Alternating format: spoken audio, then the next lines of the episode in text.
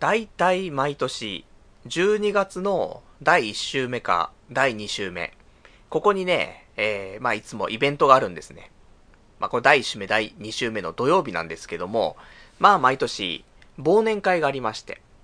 で、この忘年会は、なんだろうね、俺が、まあ学生の頃からの付き合いの人たちでやっているやつで、そう考えるとね、もう20歳前ぐらいからやってんのかって考えるともう15年ぐらい続いているんじゃなかろうかという、そんな忘年会と。まあね、私ぐらいになってくるとさ、そういうのを幹事とかはね、なかなかできませんから。いろんな人に声かけて、時間調整して、まあできない人間ですからね、えー、周りの人はやってくれると。まあそういう人がいるからこそね、えー、こういう会は続いていくのかなとはね、思うんですけどもね。まあこちらは、まあ今回それ忘年会ですけど、まあ新年会とかもね、そうやって取りまとめてくれる人がいるから、まあ長く続いていく。まあありがたい話なんですけどもね。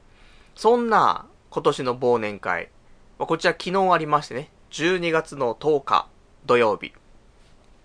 で、夕方18時ぐらいから開催ということでね、えー、阿佐ヶ谷までちょっと行って、素敵なね、えー、お店をちょっと貸し切って、俺クラスになってくると、やはりね、えー、俺が行った瞬間にもう、そのお店はね、貸し切りになってますからね。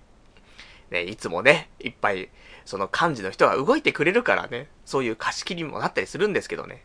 俺じゃあ、貸し切りにできませんからね。まあ、そんなんで。で、そこはまた、ね、あの、先週もちょっとお話ししました。あの、日本酒のね、えー、種類が豊富なお店になっておりましてね。まあ、あの、先週話した日本酒の話は、あの、同僚のね、人が、俺、日本酒ほんと好きなんす。いつも飲んでんです。大好きなんです。何が好きなの？久保田っていうね。あ、その話をちょっとしましたけどもね。いや、いいんですよ。美味しいメジャーなお酒、とてもいいじゃないですか。ただ、あの、まあ、久保田がね、飲めるお店もいいと思いますが、まあ、いろんな地方の地酒というか、そういうのがね、えー、豊富に取り揃っている、そういう今回ね、お店で貸し切りにさせていただき、ね、忘年会をしたんですけどもね、まあ、いろいろとお酒が出てきてさ、楽しく、そして料理も美味しく、まあ、素敵なね、忘年会だったななんて思うんですけども、そこで、えー、そのお店の、まあ、一番多かった、えー、日本酒の、なんていうの、その、産地っていうのかな。まあ、大体さ、あの、例えば埼玉はこれが有名とかね、このお酒の銘柄が有名とか。で、えー、例えば栃木だったらこれとか、長野だったらこれとかね。えー、まあいろんな地方によってね、まあ、とても有名なね、銘柄があったりとか、あとはね、まあ、あまり知られてはいないけどもね、隠れた名酒があったりとか、そんなあったりするわけですが、そのお店は、えー、福島県のお酒がね、かなり多くて、何種類ぐらいあったのかな？ちょっと、わかりませんが、6種類、7種類ぐらいあったかもしれませんね。で、その中で、えー、まあ全部ね、えー、福島のお酒はおすすめということでね、飲んだんですけども、その中の一つ、えー、ロマンっていうね、お酒がありまして。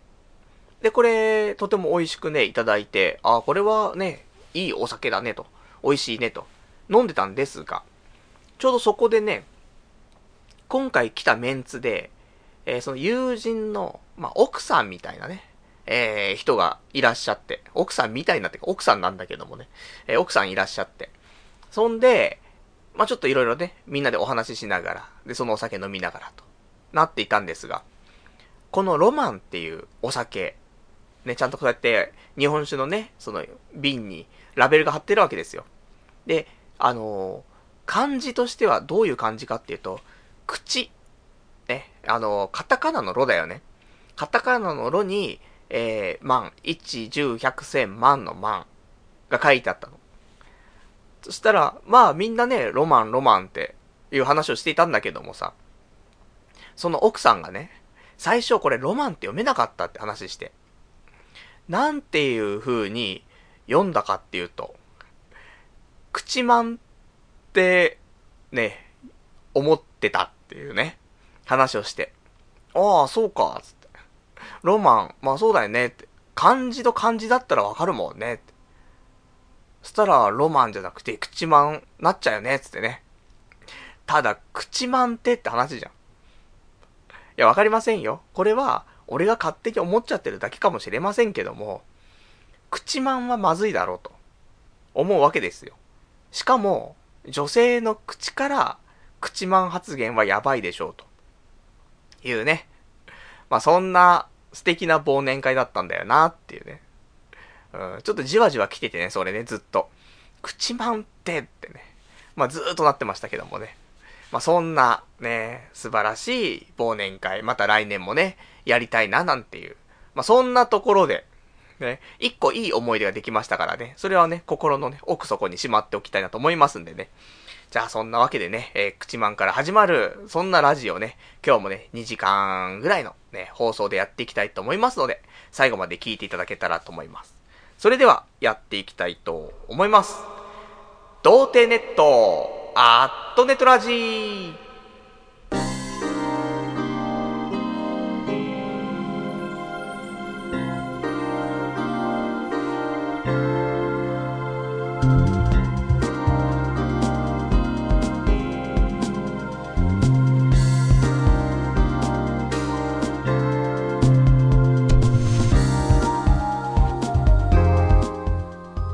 改めまして、童貞ネットアットネットラジーパーソナリティのパルナイトです。こんばんは。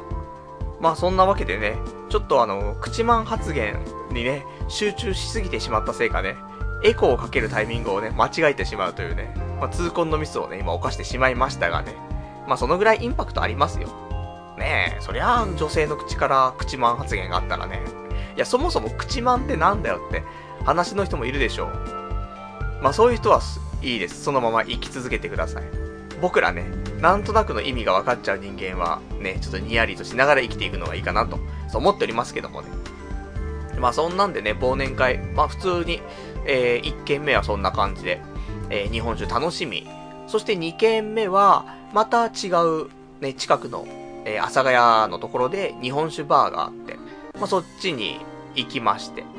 で、その後3軒目が、えー、まあ、朝方までやっている、えー、まあ、食事の美味しいお店。そこはお酒というよりは食事なんだけど。で、そこで、えー、飲みまして、結局朝、始発までぐだぐだといましてね。で、解散となりましたけどもね。まあ、忘年会ぐらいは朝まで、ね、そんなのもいいかななんて思うんですけどもね。まあ、これから忘年会ラッシュ、あるのかなでも意外とないんだよね。あの、土日とかでやりますっていうのはね、今のところなくてね、だ逆に、あの最近ちょっと会えてないなっていう友人とか、そういう人がいたら、ちょっと忘年会なんかをね、軽いものでね、企画して、ちょっと理由つけてね、たまには飲むのもね、いいかななんてちょっと思ってますんでね。まあそれはちょっと月内ね、えー、何回かね、えー、考えていきたいなとちょっと思っております。そして、えー、でも忘年会とはいえ、あるっちゃあると思うのよね。会社の忘年会もあるでしょうし、あとは、あの、事務所の、私が所属している芸能事務所の忘年会というのが、えー、来週、で来週というかもう今週ありますね。12月の15日に、えー、六本木であるらしいですが、まだ何も私ね、えー、メールが来ていましたがね、返信しておりませんでしたので、終わりましたら返信したいと、ちょっと思っておりますんでね、えー、そんなところかしらと。まあ、今更俺が事務所の忘年会に行って、どうするんだと。しかも平日のね、19時からって言ってたんでね、仕事が終わるのが18時でしょ。じゃあ18時半だから。まあ、久しぶりに定時で速攻帰って、で、30分で六本木行って、って話かなね、結構頑張るよねって。で、スーツで行くじゃない。ね、事務所の忘年会、みんな芸能事務所所属の人が来るわけで。なのに一人だけ、仕事帰りのサラリーマンが来んだよ。ダメだよね、そんなのねって思いますけどもね。まあそんなのはね、もしかしたら、えー、行くか行かないかね、一応行くつもりで返事はするんですが、まあ仕事のね、関係でどうなるかわかりませんから、まあ行ったらそこはね、ぜひ皆さんにも、えー、お話ししたいなと、そんな風に思っておりますと。では、まあそんなんで、えー、今日もね、やっていくわけなんですが、まあ相変わらずお便りをね、最近多くいただくようになりまして、ありがたい話なんですが、まあ全ては読み切れないと思いますんで、まあ多少抜粋しながらね、こちらはもうご紹介していこうと。本当はね、今週の分あるよ。そして先週の時点でもらっていた分あります。てかもう1ヶ月ぐらいね、あの、もらっていて読めてないのもありますが、もう、読めるところだけ今日読んで、一回リセットしようかなと、ね、ちょっと思ってますから。来週からね、また新しいスタイルで、ね、やっていきたいと思いますと言って、毎回変わらないのがね、このラジオで。もうそんなんで8年来ちゃってますからね。まあ、ね、適当にと言ったらあれですけどもね、適度な感じでね、やっていきたいと思います。で、まあそんな中ね、えー、もちろん、お便りお待ちしてますよ。新しいのが来たら新鮮なのから読んでいきましょうと。ね。いうことで、お便りはね、やっぱり鮮度が命。すいません。鮮度が良かったのをね、紹介してなかったのは私なんですけども。まあ、そんなんでいただけたらね、ちょっと読んでいこうと思いますんでね。えー、お便りの宛先ですが、こちらは掲示板かメールでお待ちしてます。掲示板に関しましては、童貞ネットとググっていただきまして、えー、ホームページございますので、そちらの掲示板から、えー、ラジオ用スレその8というところにね、えー、こちらお便りいただきますが、あとはメール。メールアドレスは、ラジオアットマーク、童貞 .net、radio アットマーク、doutei.net、こちらまでお待ちしてます。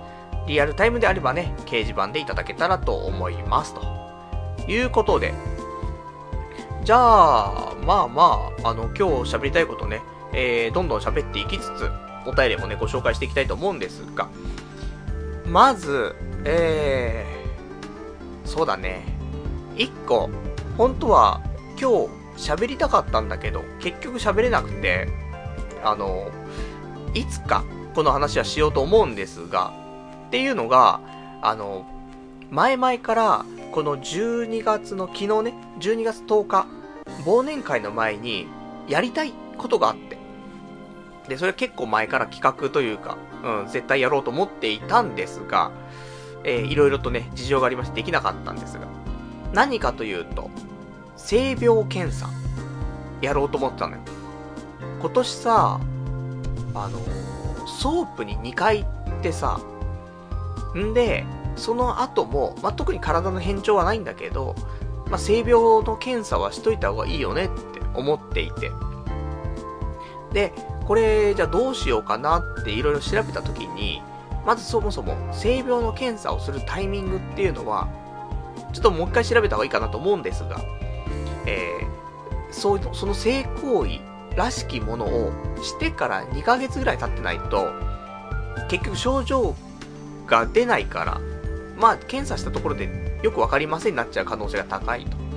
なので、ちょうど俺、えー、最後に言ったやつが、8月のね、半ばに行きましたよ。この、童貞ネットの第400回目のね、えー、公開収録の前に、ね、そこ体張って、ソープに行ってそれをレポートしましたからね。で、そこから2ヶ月。だまあ、10月の半ば、まあ、11月頭にはね、もう受けられるって感じだったんです。なので、それもあって、えー、じゃあ11月から12月の間の1ヶ月間ね、ちょっともったいなかったなと思うんですが、本当はソープとか、ね、エロいお店、行きたいっていう気持ちも若干ありましたよ。だけど、やっぱり12月の10日に性病検査を受ける気持ちでいたからさ、じゃあその間はね、そういうエロいお店は行けませんねと、と思っていたんだけど、ただ、蓋を開けてみたらですね、えー、何やら、まあ、これ12月の10日の朝、朝方ね、えー、チェックしまして、さあ、じゃあ今日は、ね、その、検査行くぞと、いうことだったんだよ。で、検査の方法も、えー、いくつかあって、えー、検査を受けます。で、後日、その、結果が、ね、えー、教えてもらいますというパターンと、あとは即日、もう検査完了して、えー、結果まで教えてもらえるってやつあってさ。で、俺はもう、そうやってなんか、分けてやるのめんどくさいと感じてしまう、えー、人間ということでね、あの、やっぱりその日、すぐ分かった方がいいなと思って、で、これが12月はこの10日しかやってなかったんそれが。即日の検査が。なので10日にしようと。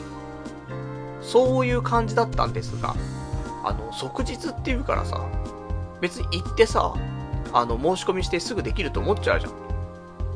さ、予約が必要だったんだよね。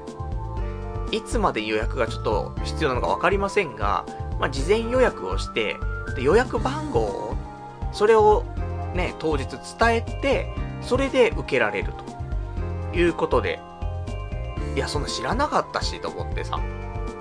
で、そんなんで予約してなかったんで、結局、性病検査受けられなかったんで、えこれはちょっとどうしていこうかって話ではあるんだけども、まあ、早めに、できたら年内受けたいけどもね、ちょっとわかりませんのでね、えー、まあ、事前に、まあ、一回受けて、で、後日、結果をもらうって形でもいいかなと思うんですが、まあ、それか1月。1月には即日の検査がね、結構受けられるみたいなので、まあ、それでもいいかなと、ちょっと思っておりますんで、その辺の結果、ね、蓋を開けてみたら、ね、俺が性病とかね、結構笑えますけどもね、まあどうなるかわかりませんから、一旦ね、えー、今の状況をね、ちゃんとチェックして、で、次ね、あのー、付き合う女の子、ね、結婚する女の子いるかもしんないから、その子にね、失礼のないように、ね、ちゃんと綺麗な体ですよってね、それを持った上でね、私、どんどん周りにアピールしていかないといけないかなと思いますから。だからもう、結婚、ね、婚活パーティー行ったら、アピールポイント何ですかって。いやー、この間、性病をチェックしたんですけどもね、性病かかっておりませんでした。いかがですかつってね。じゃあ安心だわつってね、結婚しましょう。なるかもしんないからね。なので、まあその辺は、まあ、しっかりとね、チェックしていきたいなと、そんな風に思っておりますというお話です。じゃあ、あとね、えー、他の、えー、お便りいろいろいただいてますけどもね。まあ、お便りか。うん、お便りもいただいてんだけど、どうかな読んでくいや、先にちょっと俺の話をね、聞いてほしいなって。いや、他にもいっぱいあんのよ。だからね、これ、先にちょっとこれだけ話しといていい？あの、何週間前 ?3 週間ぐらい前から言ってる気がするんだけど、皆さんなんか聞き飽きてるかもしれませんが、スーツ、腕のところピカピカ。これをずっと話したい話したいっつって、なんかズルズル来て話せませんでしたが、もうこのタイミングで話さないと、話すタイミングがもうないのでね、喋ります。スーツ腕のところピカピカという、ね、あのメモがありますが、これ何かっていうと、まあ、安いスーツを着ている人いるでしょうそう、私ですけども。で、このスーツ、ね、素材がすごく良ければさ、こんなことならないと思うんだけど、まあ、ナイロン素材のスーツとか、ね、全部ナイロンかどうかわかりませんよ。何パーセントがナイロンなのかわかりませんけども、ナイロンが入ってしまっているスーツ。これって、結構、何ですかね。ずっと使っていると、テカテカしてくんのよ。これ、皆さんね、学生の人は今、あるあるかもしんないし、まあ、社会人の人もね、あるあるかもしんないし、学生の頃あったなってあるかもしんないけど、例えば、あの、学生服のズボンとかあるじゃない。で、学生服のズボン多分ナイロンなんだよね。そうするとさ、ケツのところがツルツルしたりしないあの、見た目がね、テカテカになっちゃうやつ。で、これが、あの、スーツでも起きまして。で、スーツの、ちょうどその、肘の部分が、肘っていうか腕っていうかね、そこが、なんかやっぱし、マウスとかいっぱい使うからさ、擦れるんだろうね、机に。で、それが積み重なって積み重なって、もうツルツルになっちゃってんのよ。で、ただそこだけなのよ。普通にスーツはスーツで、あ普通のスーツだねなんだけど、あれ腕のところだけツルツルだよってなってんの。お恥ずかしいのよ。で、これ、えクリーニング出しても治りません。じゃあどうしたらいいんだろうと。ちょっと恥ずかしいななんて思いながらこのスーツ着てました。ね、いい年したおじさんが腕ツルツルみたいなさ、いや、良くないなと思って。どうにかしなくちゃなと思ってさ。で、しかも今、太りすぎちゃって、だいたい今スーツを2着着回してるんだけど、1個なんかもう入んなくなっちゃって、現状1着をずっと着てる感じになっちゃって、良くないのよ。買わなくちゃいけないんだけどさ、ちょっとめんどくさくってね、買うのがね。まあ、年末年始。まあ、年始かな。新しいのちょっと買ってね、えー、まあ、新規一転したいかなと思ってるんですが、で、そんな、ね、スーツの腕のところ、つ、つるつる、ピカピカとなっているんだけど、これ、解消の仕方、これ知ってますかって話をしたかったの、俺は。で、これ、いろいろ調べたら、例えばね、やり方として、えー、スチームアイロンとか、そういうのを使うと、なんかそのツルツルがなくなりますよとか。でそんなあって。で、うちスチームアイロンあったからさ。で、プシュプシュとやってみたんだけど治んないのよ。いや、これダメだな、つって。で、他にもね、いろんな、例えばブラシとか、スーツ用のね、ブラシとかありますよ。ね、そういうのをシャッシャッとやることで、まあ、スーツのコンディションを、まあ、キープしていきましょうというものがあるんだけど、このツルツルとピカピカになった状態のところにいくらかけても、治らず。なんでピカピカになっちゃうかっていうと、やっぱりその、えー、繊維が潰れちゃってんだよね。で、潰れて潰れてピカピカになっちゃってんの。だから、そこの繊維を立ててあげるっていうかね、ペタってなっちゃってるから、それを立てるためにブラッシングすると。なんだけど、もうその、ブラッシングのね、毛が入っていく隙間がないぐらい潰れちゃってるから。もううまくいかず。さあどうしようとなった時に、えー、ここで私1個のね、えー、方法を見つけまして。で、これが書いてあったのが、えー、激落ちくん。皆さん知ってますか？激落ちくんってなんかあの白い、な、あれ、スポンジみたいなやつね。で、このスポンジのその、まあ、種類というか、それはあの、メラミンっていうさ、素材でできているスポンジなんだけど、で、これを使うことによって、ツルツルがなくなりますっていうのがあって、お、これ、ちょっと最後試すしかねえなと思って。で、深夜。前俺買って、家にあった気がしたんだけど、多分ね、もう使わねえなって捨てちゃったんだよね。なんで、ちょっとね、寒空の中ね、深夜、あのちょっとダッシュしてコンビニ行って、激落ちくん、まがいのものを買ってさ、で、戻り、じゃあちょっとやってみっか、つってね。で、やりましたよ。最初は、何もつけずにね、さっさっさっさってね、やったんだけど、あんまり効果を得られず、ダメかって思って。で、まあ、スーツもね、どうせもう、もうボロボロのようなスーツだし、もうおかしくなってもいいかなと思って、もうこの激落ちくんに、ちょっと水をちゃんとつけてね、本来メラミンの、えー、スポンジに関しては、やっぱり多少の水なり、なんなりがある状況で使うのが一番効力発揮するから。で、水ちょっとつけて、それで、袖のところをね、シャシャシャシャやったらですね、これが驚き、えー、テカテカがなくなりました。素晴らしいねと思って。その代わり、あのー、本来のね、元々のちゃんとケアしてれば、えー、とてもいい状態だったはずのところに戻るわけじゃないですよ。潰れちゃったのが、なんか一回その繊維自体が立ったっていう感じ。繊維を壊したに近いんかな。それでテカリがなくなったところだから、まあ、パッと見、わかんないと思う。あのー、なんだ、まあ、その後もちゃんとブラッシングとかしてあげればね、また、あの、元のように見えるのかもしれないけど、まあ、ちょっと荒くなっちゃってるかもしれない。その部分だけ、繊維が。まあ、とはいえ、ツルツルよりも全然いいからねと思って。で、これは、そのナイロンでできた生地で、そういうツルツル現象、起きちゃったものにしか多分ダメだと思うし、しかも、これも、ちょっと自己責任というか、やっぱりなんかその部分だけね、えー、繊維が壊れちゃうから、なんかおかしくなっちゃう可能性もあるから、まあね、捨てちゃうかな、どうしようかなってなってるのがもしあれば、それ使うことで復活する可能性は高いかなと思いますから、まあ、スーツで腕ツルツルしてる人なかなかいないからね、うん、そんなないと思うんですが、あの、学生さんとか多分俺、結構学生服のズボンって、テカテカしてたやつ多いと思うんだよね。俺も叱りだけど。だそんなのにはね、あの、とても効力発揮すると思うので。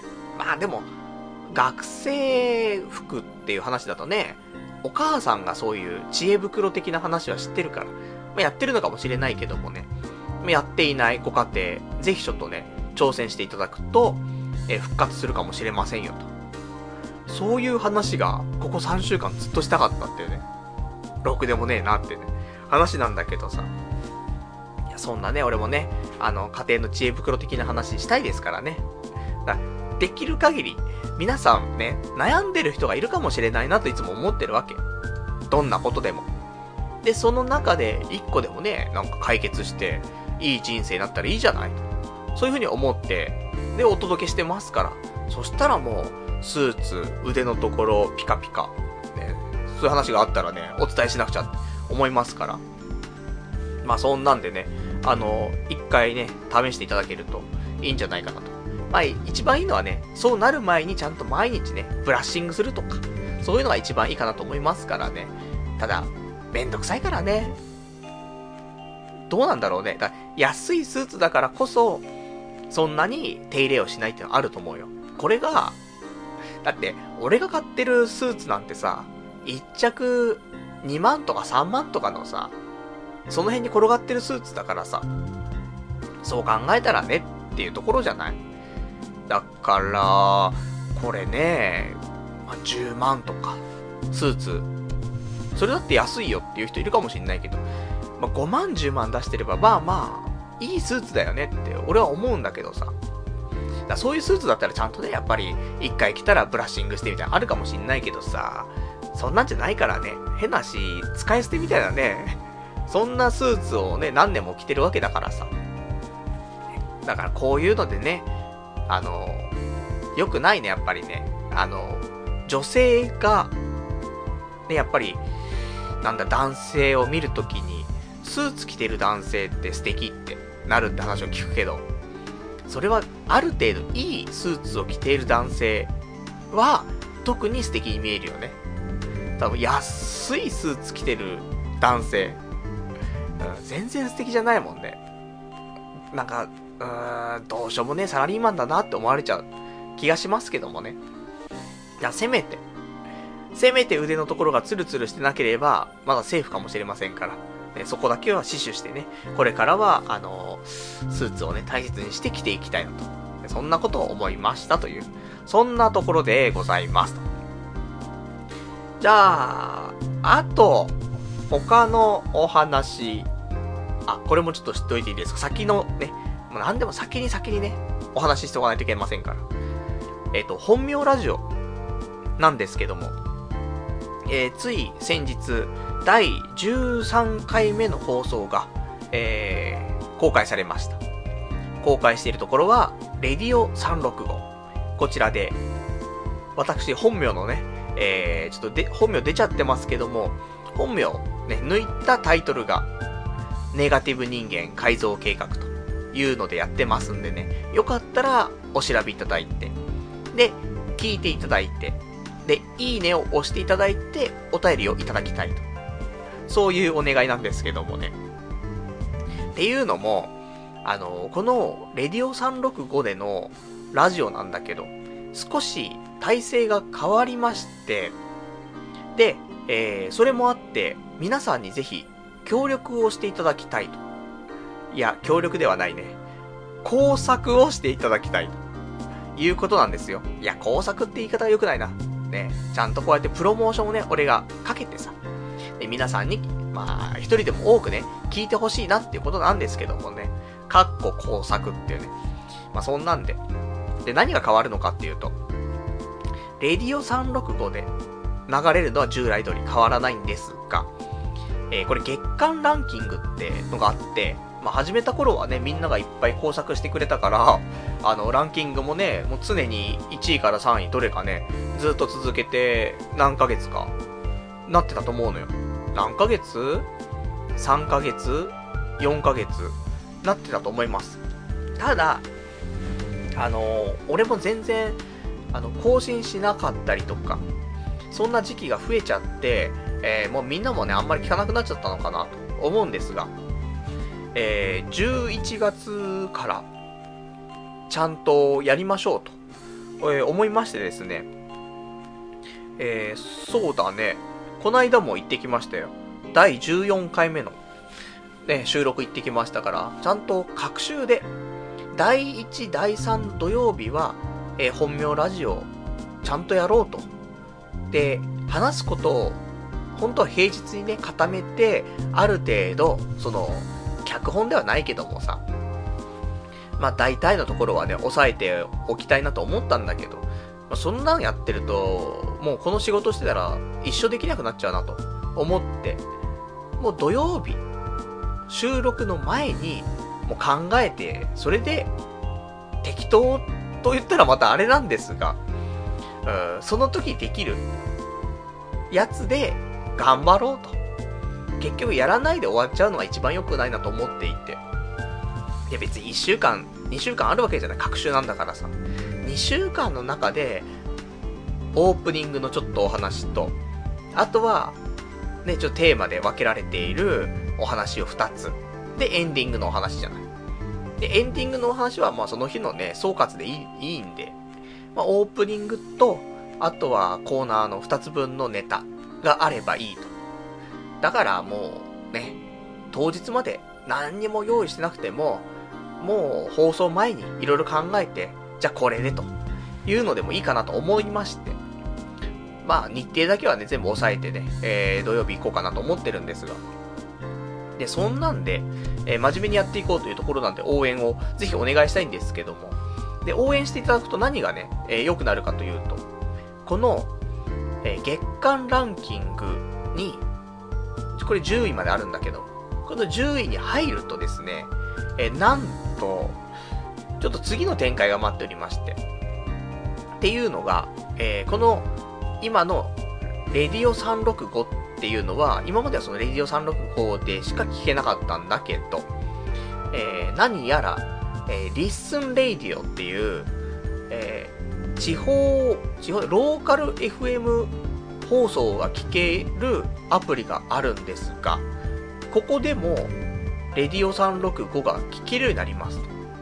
という話が出ておりまして、実際に今それでも聞けます。なんで、今はラジオ、レディオ365のアプリでも聞けるし、えー、リッスンレディオの、えー、アプリでも聞ける状況になってます。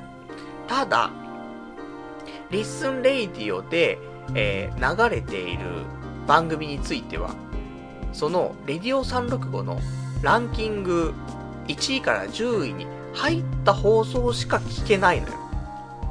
そのなんか、A、A チーム、B チーム的な感じがあるのよ。なので、ランキング入ったのが A チーム。で、ランキング入ってないのが B チームと。で、A チームになると、今度はそこから、レ、あのー、リスンレイディオの方でも放送されます。というお話なのよ。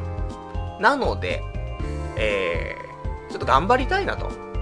思うじゃないですかと。今まではじゃあランキング上がりました。ねやったー。終わっちゃうところ。で、これが、また次のね、あのー、まあ、一応、ワンステップ増えるじゃない。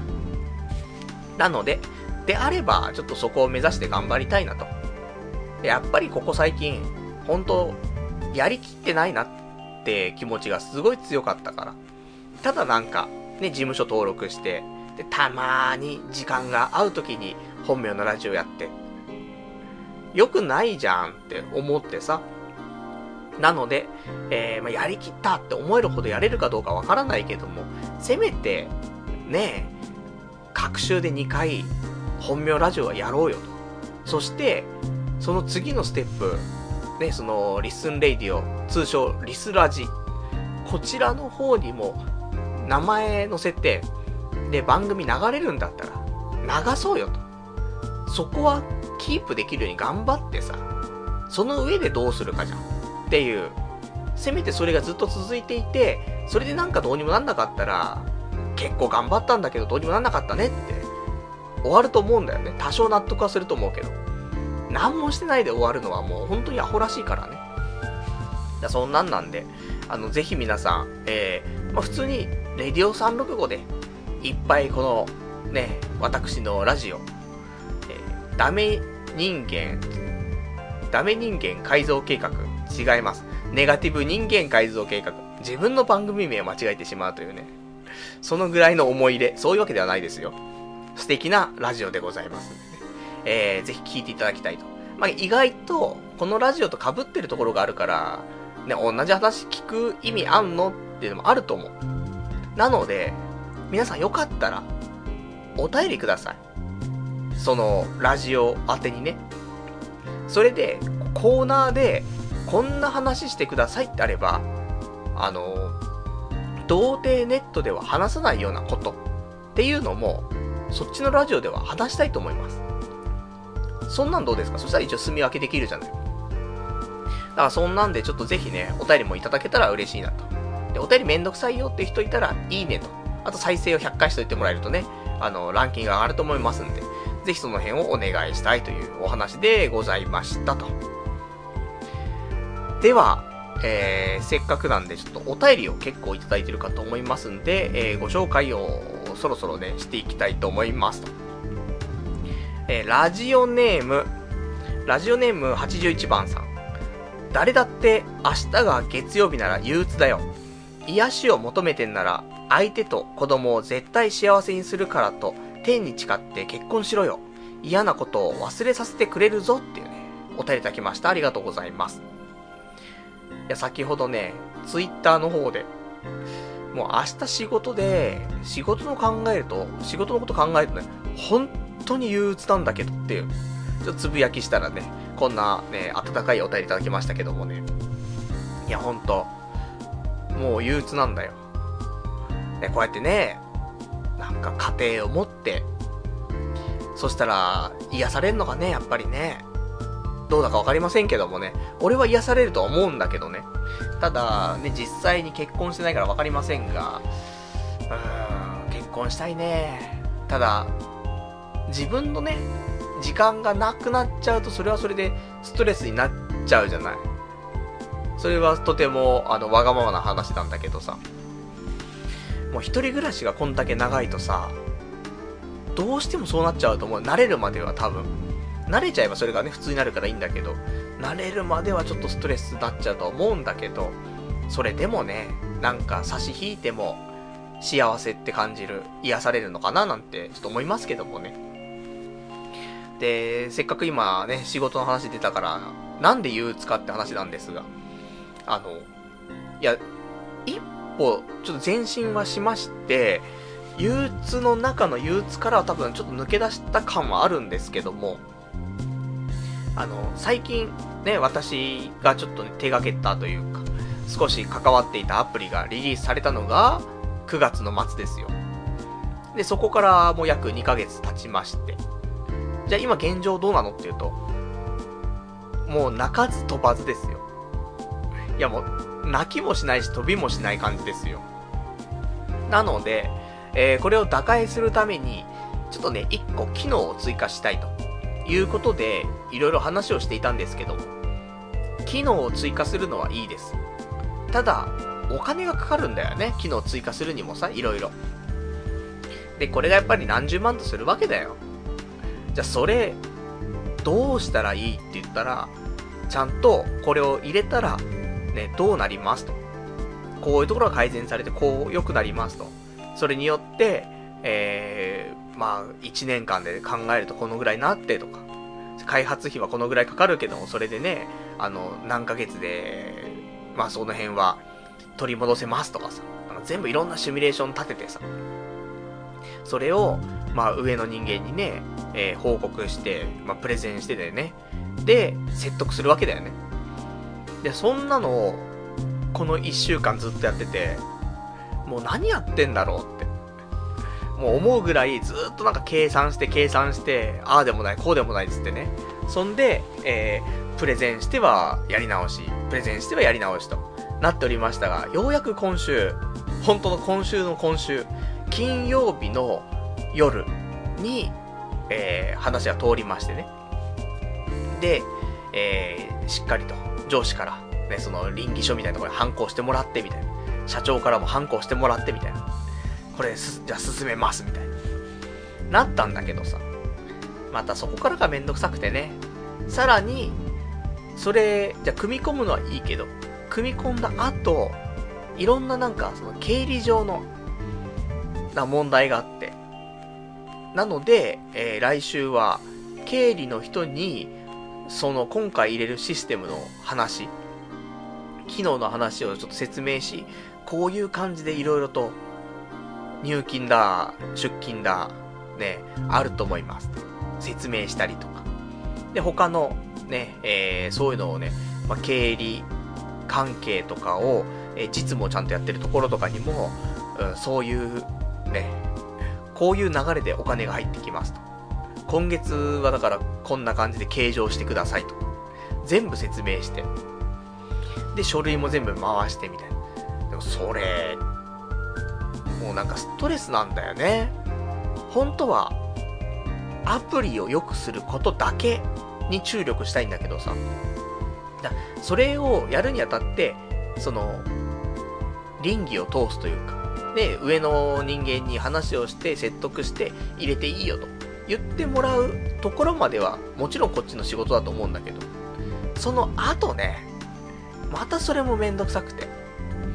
なので、憂鬱だな、つって、明日。ね。だって、結局金曜日にその話が通っただけであってさ、その後の処理っていうのは結局は、ね、週明け、明日から始めることなんで、またこれもね、ひたすらやるしかなくて、また一週間、その機能を盛り込み、ね、つつ、さらに今後のね、展開を考えるっていう、そんなまた一週間になりそうだなと思ってさ、憂鬱だなーっつって、思っちゃうんだよ。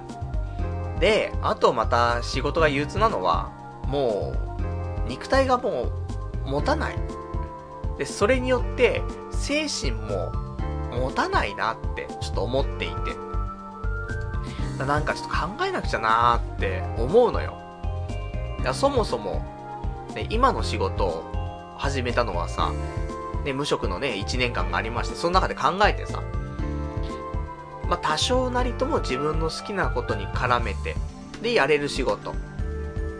だったら、頑張れるかなとか。あとは、やっぱり、えー、もう一回ね、社会に出て、自分が、まあ、どれだけできるのかと。そういうのも一回試したいなっていうのもあって、まあ、いろいろね、複合して考えた上で、じゃあ、ね、今の会社受けて、で、受かったからぜひね、じゃあ働かせていただきたい。ということになりましたよ。なんだけどさ、あんまやっぱり社会的に向いてないね。働くことに対してね。って思うのもある、あるけど、な、なんですか？あの、もう全部がうまくいかないんだけど、いや結局ね、今の仕事、そんなに、えー、俺評価が低いわけでは、まずない。で、それがまあ、俺も頑張ってますから。自分ではね、いや、ひでえなって思ってるんだけど、まあまあ評価は悪くない。ね、そういう状況よ。だけど、もう体が追いつかないと。なんで追いつかないかっていうと、やっぱり仕事終わって帰ってくると、毎日0時過ぎちゃう。これ、アプリリリースする前までだったらわかるよ。ただもうリリースした後、も、この状況は続いてるわけ。でも仕方ないとは思うのよ。だって、アプリ出して、ねえ、すげえお金かけてアプリ作って出してさ、それが、思ったよりも収益上がってないわけじゃない。成果が出てないのに、定時で帰れるかっていうと帰れないじゃん。おかしな話じゃん。ねぜ、お前がやってること赤字垂れ流してるのに、なんでお前そのまま普通に帰ってんのってなるじゃない。だから帰れないじゃん、そんなの。ちゃんと改善するまで。まあ、それか、まあ、その改善の兆しが見えるまで。そうするとさ、無理だよね。当分帰れないよ。下手したら、そのサービスやめるって話になるまで帰れないかもしんないよね。うまくいかなかったらだよ。だいたいビジネスなんて、10個やったら1個当たればいいっていうところだと思ってるのよ。まあ、大体そんな話が多いからさ。そしたらさ、今回ね、始めた新しいアプリとかだって、ね、俺がやってるのは1分の1でやってるわけだから、これが100発100中で当たるかっていうと、当たらん可能性の方が高いよ。10分の1ぐらいの確率なんだから当たるのなんてさ。そしたら、ね、ずっと当たるまでずっと毎日毎日終電間近までやってさ。で、何年やるかわかんないよ。当たるまでやるだからね。だからそうするともう体が持たんなーってちょっと思ってしまうところはあるんですけどもね。だそんなんで。だね、好きなこと一応仕事には多少結びつけられたなと思ってるし、そのアプリも、まあ、その中で扱っているね、ものとかに関しては結構楽しく扱ってたりすんのよ。それでも、きついっちゃきついね。ただ、これが全く興味ない仕事で毎日終電だったらそれはそれでもう死んでると思うんで、うーん、なん、まあ悪くはない選択肢だと思うんだけど。だからね、なんか、うん、成果が出るまでずっとこんな生活だとね、うん、ダメだなと思っていて、も睡眠時間がさ、だって無理じゃん。0時過ぎに帰ってきてさ、で、7時半ぐらいには目覚まし鳴るんだよ。したら、ねえ、やっぱりすぐに風呂入って、で、寝るじゃん。でも、さすがにそんな生活できないじゃん。多少なりとも、テレビ見るかどうかわかんないけどさ、とかネットしたりとかさ、若干あるじゃん、その日、やるべきことがさ。で、それやってるとさ、結局寝るのがさ、ずるずる遅くなって3時半とかに寝てさ、4時間ぐらいしか寝れないんだよ。それ毎日続いてっからさ。で、土曜日、日曜日でさ、もうがっつり寝ちゃうわけじゃない。いやなんか、なんも、なんも生み出さない生活だなと思ってさ。で、ちょっと思ったんですが、あの、時間泥棒がね、その生活の中にちょっといて、スマホのゲームがさ、俺時間泥棒だなって、まあ、改めてちょっと今思っていて、前に、えー、まあ、スペシャルウィークでさ、ゲストで来て、トーキーさんって昔来てくれた時あるんだけどさ、その時に、えー、いただいたお便りで、あの、まとめサイトを見るのがね、止められないというお便りがね、来たことがあります。で、それについて、まあ、トーキーさんがね、いろいろお話しした中で、じゃあ、1日1時間とか、そのぐらい時間決めて、まとめサイト見たらどうよと。そしたら、ね、他にもやっぱしやんなくちゃいけないこともあるわけだし、ずるずるとね、時間もったいないから、話には落ち着いたんだけどさ。いや、ほんとその状態で、時間があればスマホのゲームしてる感がね、若干あるんだよね、今ね。で、ね、前から言ってますが、パズドラやってますし。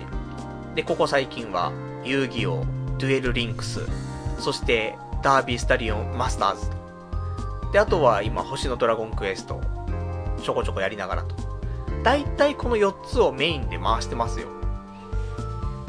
だから、あの、逆にスマホのゲームやることで、まとめサイトは俺、あんま見なくなっちゃったのよ。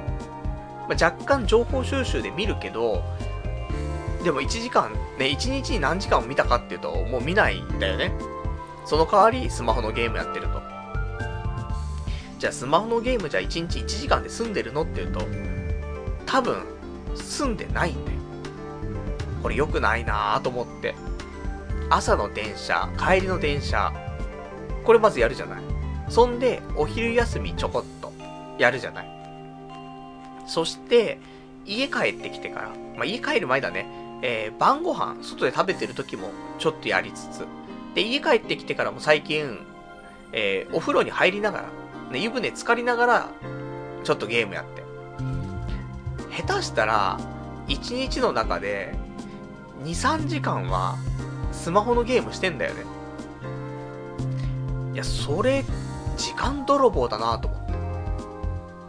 で、それをやってるからこそ、まあ、まとめサイトとかも見れないし。でもいいのよ、もうまとめサイトはあんま見なくてもいいっちゃいいよ。こうそういう習慣で。で、ただ、今それで支障が出てるのは、アニメが、アニメの消化が遅いなって今思っていて、前はさ、1日2、3本は見れたんだよ。なんだけど、それがね、なかなか消化が進まず、えー、まだね、今週、さっき、先々週撮ったガンダムの鉄血のオルフェンズを見たのよ。まだ今日放送があったやつはまだ録画してあって、それまだ見れてない。とか、そんな状況だから、いや、ダメだなと思って。もう少し有効にね、時間使わないといけないなと思って。なので、えー、スマホのゲームを少し控えようと。スマホのゲームの良くないところって、あの、クリアがないじゃん。基本的に。永久にできるのが、まあ、それが一番の醍醐味でもあるし、で、それこそ、あの、パズドラなんてそろそろ5年ぐらい経つのかわかんないけどもさ。で、いうことはさ、長くずっとできるゲームだからそれはいいんだけど、ただ、クリアがなさすぎて、永久にやっちゃうんだよ。だダビスタって、もう今、230年ぐらいやってんのよ。まあ、結局ね、あの、なんだかんだで牧場の方もね、経営がちゃんと上向きになってきまして、えー、運用できてるんでね、大丈夫なんですが、それでも、ね、ずっとやって230年、40年やってます。でも、やり続けちゃうからさ、もうやめた方がいいんだなと思って。で、遊戯王に関しては、すいません。あんまりやってません。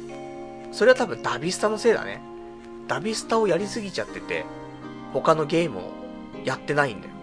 だから星のドラゴンクエストも、そろそろ大の大冒険コラボが来るよって話は来てるけども、いつだかわかんないし。まあ、コツコツやってますけどもね。だからそこの、なんかやる時間をちょっとね、変えようと思って。今、ダービースタリオンが、1日2時間ぐらいやってる気がすんだよね。これやめましょう。そうすると2時間空くから。そしたらアニメ4本見れっから。です、しかも、寝る時間がいつもね3時半のはなっちゃってるんだったら、じゃ、1時間アニメ見て、1時間早く寝りゃいいじゃん。じゃ2時半に寝れてアニメも2本多く見れて、最高じゃんなるじゃない。そう思いましてね。で、パズドラは、あのー、変わらずやっていこうかなと。ねほんと長いね、パズドラね。俺もね、飽き性なのにね、えー、この間も、ファイナルファンタジーコラボがあって、で、楽しくやって。で、今、ブリーチコラボやってますけどもね、まだまだやれるなと思っていて。まあ、つっても、逆にね、その、スマホのゲームあんまり最近やってないから、ランクとかも多分今539とか、かほぼ動いてないんだけどさ、まあもうちょっとね、えー、パズドラを少し時間を多く取って、他のゲームはほぼやらないと。そんな感じでいいかなと、ちょっと今思ってますんでね。えー、それによって、もう少し、早く寝るとか、で、やるべきことをやると。で結局何にも残らないことばっかりやってるからね。せめてアニメ見たらさ、アニメの知識が増えてさ、で、ちゃんとね、全部見たよとかなるわけじゃん。漫画読んだっていいよね。この漫画読んだことあるよって。で、全部何巻まで読んだんだとかなるし。で、今読みたい小説とかもあるから。で、ビジネス書もあるしさ。そういうのをね、やっぱりちゃんとやっていかないといけないなと。改めてちょっと思いましたんでね。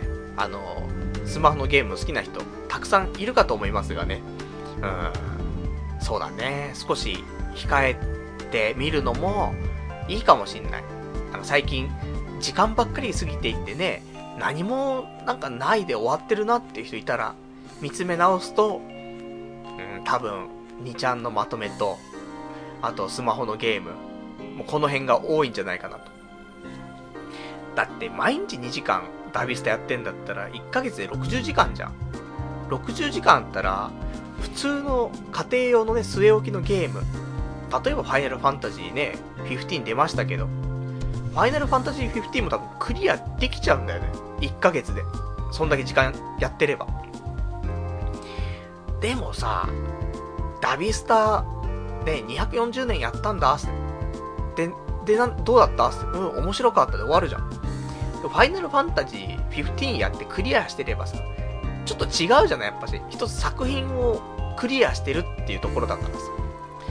でそういうところ達成感も違うよねって思いますんで、ね、あの、ちょっと時間をね、うまくね、使いたいなと。そんなことをちょっと思いましたっていうお話でございます。長いね、話がね。そうです。ね、皆さんご存知、話の長い人間ですけどもね。よかった。これでちょっと話したいことがね、また一個喋れましたから。で、他、ね、えー、他のお話もちょっと全部喋っていきますよ。えっ、ー、と、この間、MacBook Air 欲しい欲しくないという話をしたんだけど、その時見た MacBook Air っていうのが、まあ、MacBook Air の11インチ。これが欲しかったんだけど、えー、今回新しいモデルになるにあたって、MacBook Air の11インチは、まあ、なくなってしまうと。いうことで、えー、まあ、言ったら型落ち、ね、旧モデルっていうのを買うしかないっていう状況で、で、価格 .com とかで見ると、まあ、売ってたりはするんだよね。で、前にお話しした時の価格なんだけど、えー、こちらが、えー、8万5千円ぐらいだと。で、ちょっとな、買おうか買うまいか迷ってたんだよね。そんで、いや、やっぱり欲しいなと思って。なぜかというと、いくつか理由はあってさ、で今、アプリのその開発、まあ、やってるわけじゃない。で別に俺が開発してるわけじゃなくて、開発はね、あの、外注で開発会社お願いしてるけどさ、一応俺もそのぐらいね、多少、は、なんていうの、ゼロから作れるわけじゃなくても、多少話がわかるぐらいのね、えー、知識は欲しいなと思うから、結局、iOS のアプリってさ、Mac じゃないと作れないんだよね、結局。作れないっていうか、まあ、最終的な形にはできないんだよ。だからやっぱし Mac って持ってたいよねって思うのが一つ。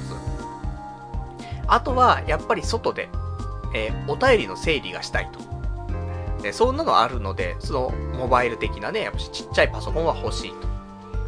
あと今度、えー、お正月実家にね、帰ると思うんだけど、その時に、なんかいろいろとで、実家の方でパソコン使って、えー、一日過ごしたいなと思っていたりしてさ。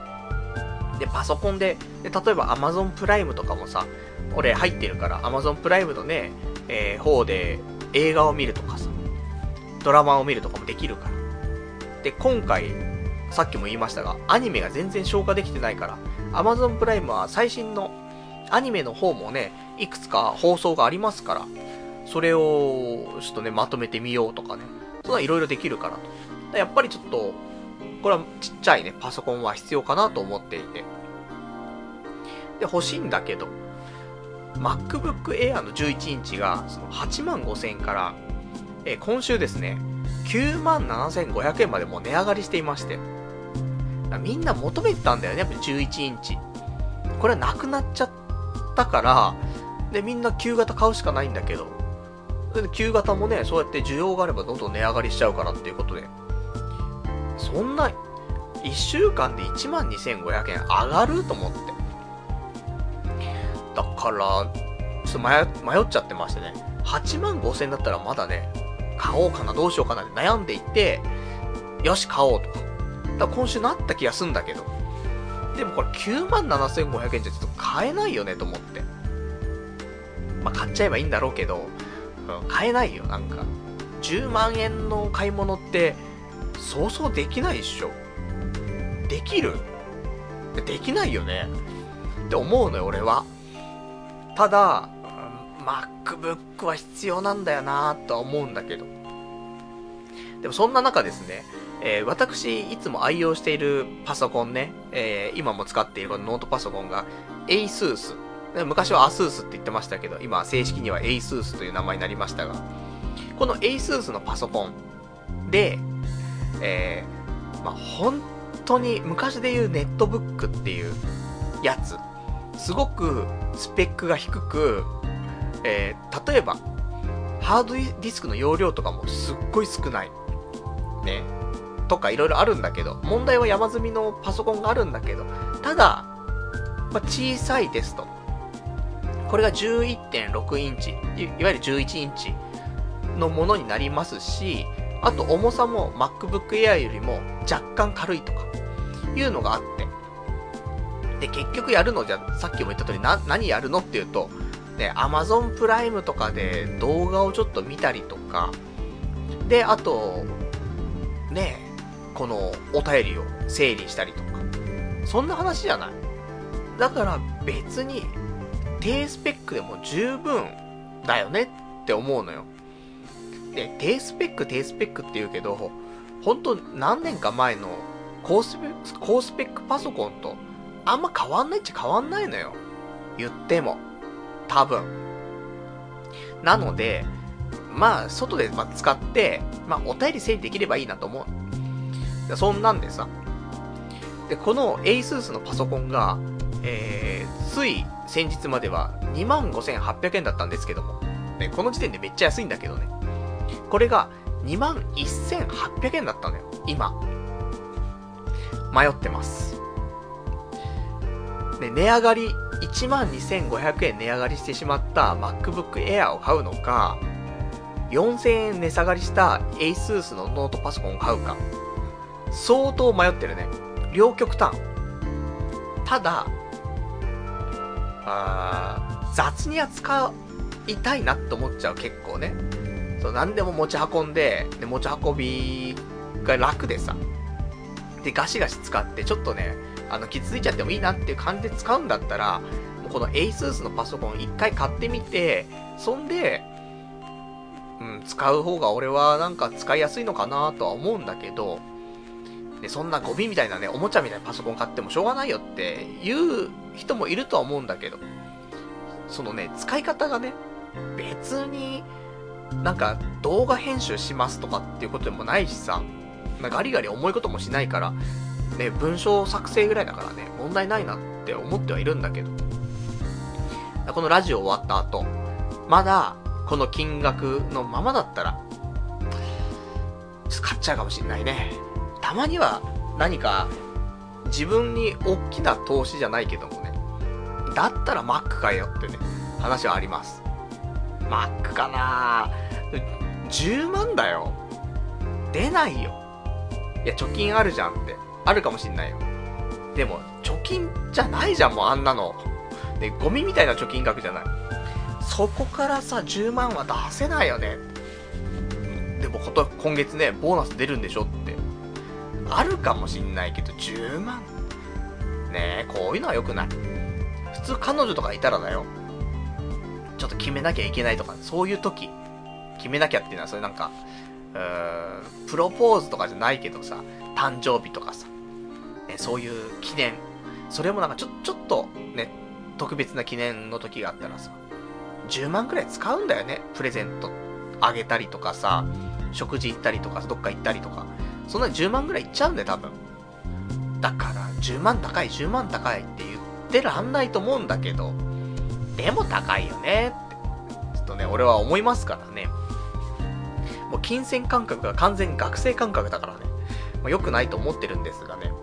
まあ、そんなんで、えー、ちょっと考えてます。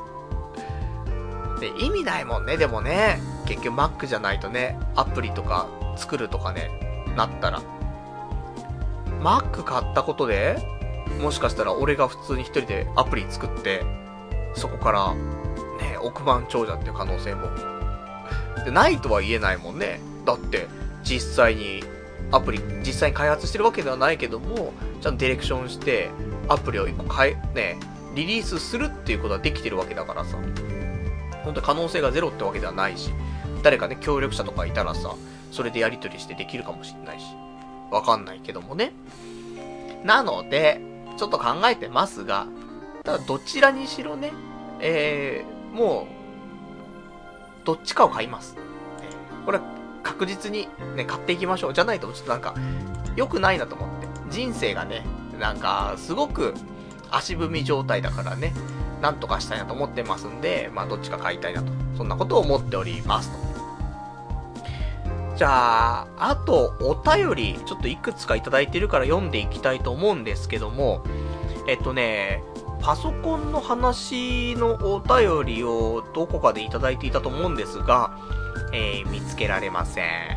ね、よくないね、そういうのもね。あの、どれでしょうか？もう、やめましょうか。探すの。やだなせっかくもらっていたのに、じゃあ、後で見つけたらね、えー、そちらをお知らせね、したいと思いますけどもね。じゃあ、他いただいてるお便りをね、ちょっと読んでいきましょう。ラジオネーム、えー、これ、これいきましょう。今週ですね、すごくこの手のお便りが多くてね、えー、ちょっとまとめて読んでった方がいいんかな。ラジオネームかすかさん。筋肉が好きで、筋肉ムキムキのマッチョマンの動画を見る。ボーイッシュな子が好き。男の子がメイン、メインヒロインの漫画、バーコードファイターが大好き。男の顔はみんな整っていると発言。などなど、最近リアルにパルさんがホモなんじゃないかと思うようになりましたというね。えー、てか、パルさんって結構女性能なところありますよね。女装したら新しい未来が開けるかもしれないので、えー、一行ください。それでは、というね、お答えいただきました。ありがとうございます。そうなんだよ。今週、ホモ系のネタがね、多くいただきましてね。あの、そんな疑惑がありますか？ただ、筋肉が好き。ね。マッチョマンの動画を見る。ボーイッシュな子が好き。まあそうなんだよね。夜な夜な筋肉の動画見ちゃうし、ボーイッシュな子がね、やっぱし、歴代好きだよね。それはリアルも、それ二次元でも、ボーイッシュな子が好きですし。あとは、バーコードファイター。バーコードファイターはちょっとまた別ですけどもね、その、出てくるね、桜ちゃんっていうね、ヒロインの子が、まあ、実は男だったっていうね、そんな話ありましたけどもね、そんな桜ちゃんも可愛いと思って見てましたから、危ない。で、あとは、最近の発言で、男の顔はみんな整っていると。そんな発言したこともありますね。いやだ、女の顔よりも男の顔の方が結構ね、整ってる人多いからね、最近思いますけどね、違いましたかね。だからホモなんじゃないかしらと。ねえ。いや、怖いですね。俺がホモだったらね。どうなんでしょうかね。まあ、他にもちょっといただいてますよ。ラジオネーム、え69番さん。泣きながらデブスと結婚するか、独身で孤立死する、え孤独死するか、選択肢ないのに美人と結婚したいなんて、えー、美人と結婚したい。なんで俺だけデブスと結婚しなきゃなんねえんだよ。俺の周りはそれなりの女と結婚してんだよって、わがままな親父だな。仕方ない。私が新しい選択肢を教えてあげようじゃないか。いいかい？ホモになれ。ホモになって結婚するか、結婚しないでホモになるかだってね、答えいただきました。ありがとうございます。いや、ホモネタ多いでしょってね、話ではありますが。まあ、求めるところがね、やっぱ結婚したい。だけどデブスとはなんで結婚しなくちゃいけねえんだと。美人と結婚させろよと。俺の周りはみんな美人と結婚してるぞと。えこれはもう、叶わぬ願い。であれば、ホモになっちゃえばいいんじゃないってね。そしたら解決するよって話なんですが。でもね、あるかもしん、いや、ないよ。ないけど、いや、一つのね、あの、考えとしてよ。美人の女性とは結婚できないかもしれないけど、美形の男性とは、何があるかわかんないよね。どうだろう？どうだろう？じゃねえよって話なんだけど。いや、だ結局ね、結局もクソもねえな。ないけど、美人の女性はもう多分ダメじゃん。でも美形の男性と付き合うとかっていうのは、なくはないのかね？いや、もし俺がホモだった場合だよ。ホモだった場合で前提がおかしいだろ。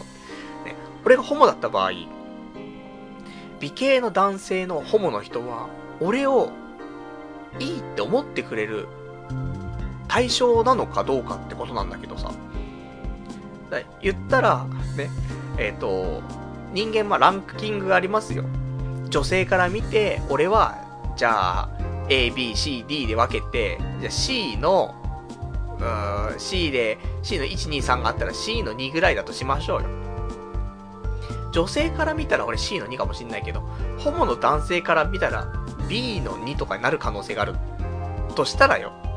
そしたら、俺から見た、ね、ちょっと、いい男じゃん、つって、うほってなる男がさ、例えば A の2ぐらいね、すっげえ美形で、しかもムキムキでみたいな、しかも優しくて、そんな人がいた時に、付き合えるとなったら、どっちが幸せなんだろうねって思っちゃうのがあるかもしんないけどもね。いや、思わねえよ。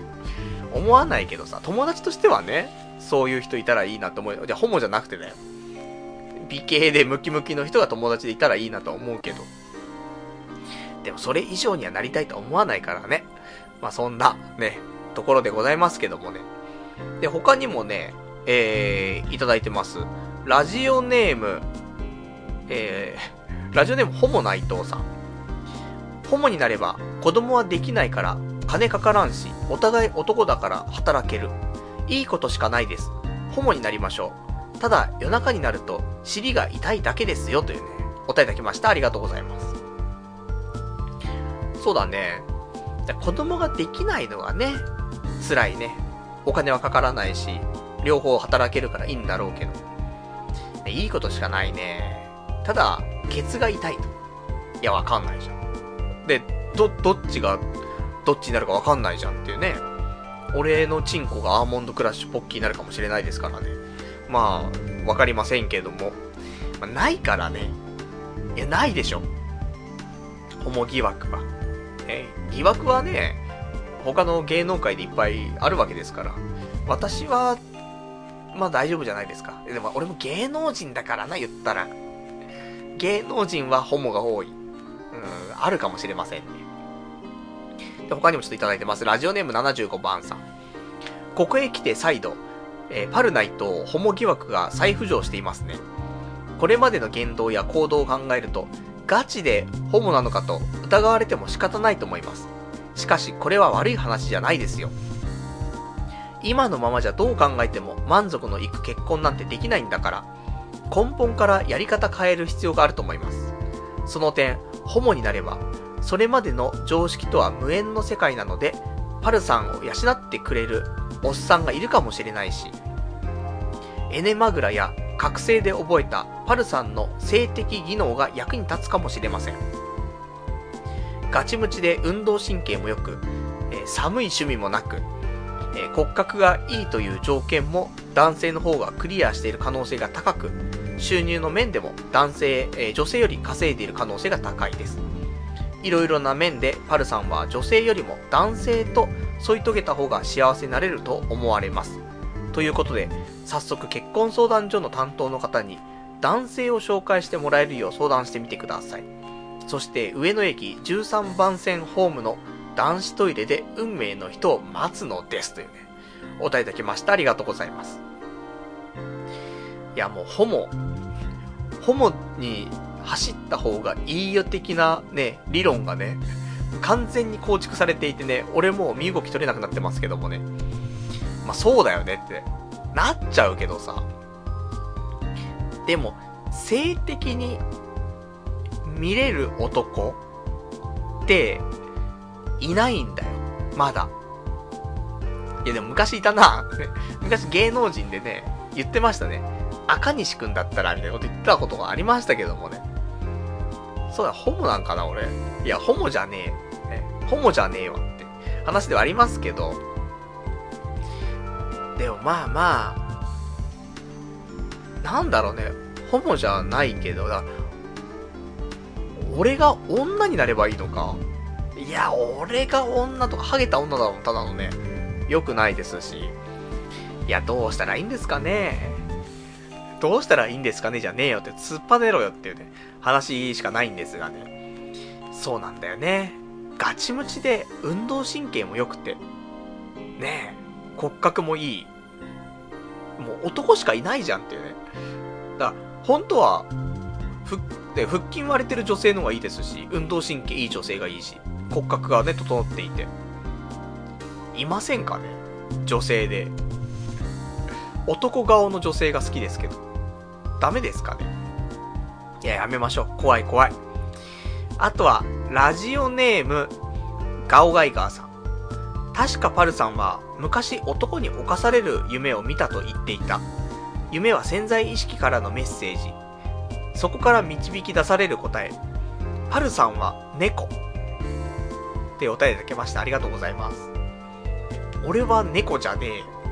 ただ、エネマグラは持っている。じゃあ猫かもしれねえ。うん、そ、あるのか？潜在的に。そうそうね、男らしい男は、ね、肛門になんか刺さ、刺そうとしないもんね。いや、良くないなホモじゃん。ただの。ホモ予備軍じゃん。やだなじじいなのに。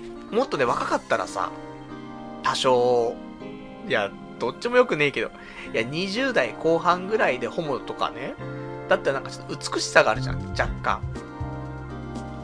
でも、30も後半になってホモに目覚めて、しかも、なんか猫っていうかさ、受けっていうところ。なんか汚、汚いね。よくない。でもまあしょうがないね。あの、潜在的なね、やっぱし、ものが夢には現れてきますから。で、夢でね、その男に侵される夢を見ていたってことは、もしかしたら、もしかするのかもしれないですね。恐ろしいですね。えー、ラジオネーム、羊がいる水族館さん。男とラブホ、ラブホ入ったところを、えー、文春記者に写真で撮られたホリエモンも猫だったらしいし、パルさん、IT 起業家の素質あるかも。起業しようって、お答えいただきました。ありがとうございます。いや、起業したよ。これ、いいんじゃない？この理論だと、ホリエモンは、ね、えー、猫だったかもしれないと。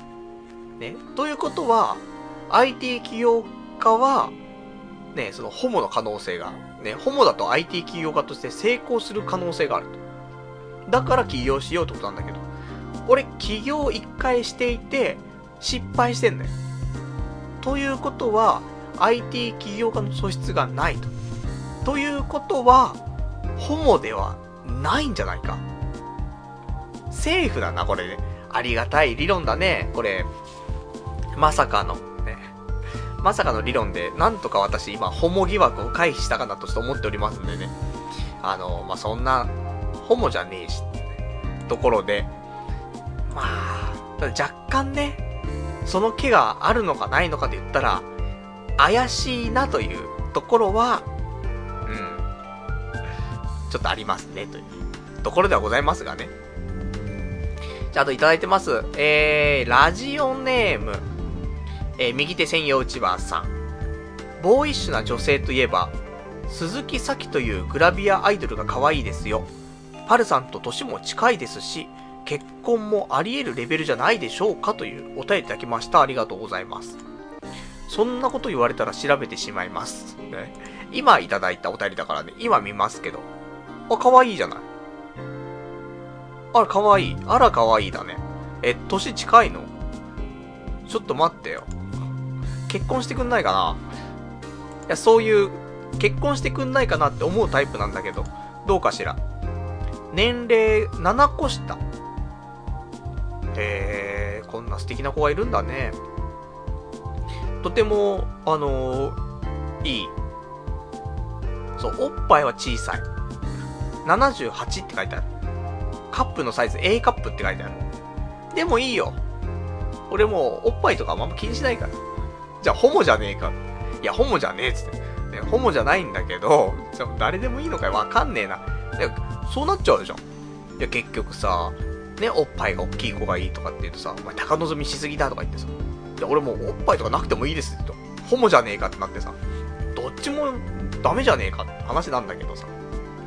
でもまあまあ、あの、やっぱり顔だよね。最低発言かもしんないけど、やっぱりなんか好みの顔というか、であれば、もうおっぱいとかいいかなと思って。じゃあ男でいいじゃねえかってね。まあ、そうなんだけどさ、そうじゃねえよ、全然。女の子がいいですけどもね。あの、とても、鈴木咲さん、ね、えっ、ー、と、素敵だと思った。久しぶりになんか、あんまさ、人が勧めてくる女の子、可愛いなって思わないんだけど、今回の鈴木咲さんは俺は可愛いなと思ったね。後でちょっと、あの、画像を検索しようかなって思ったレベルなので、ぜひ皆さんも鈴木咲さん、えー、検索していただきたい。この後、ツイッターとかでもね、えー、こちら鈴木咲さんやってるみたいなので、フォローしちゃおうかな。じゃあ、今しちゃおう。ね、してどうすんだって話でね。はい、フォローする。押しました。すげえ人気なんだね、この人。フォロワーが9万8000人いるからね。いや、これは、パトレイバーの子？いや、知らんがな。ね、わかりませんけどもね。全然、ね、知らないです。あの、芸能人がわかんないからね。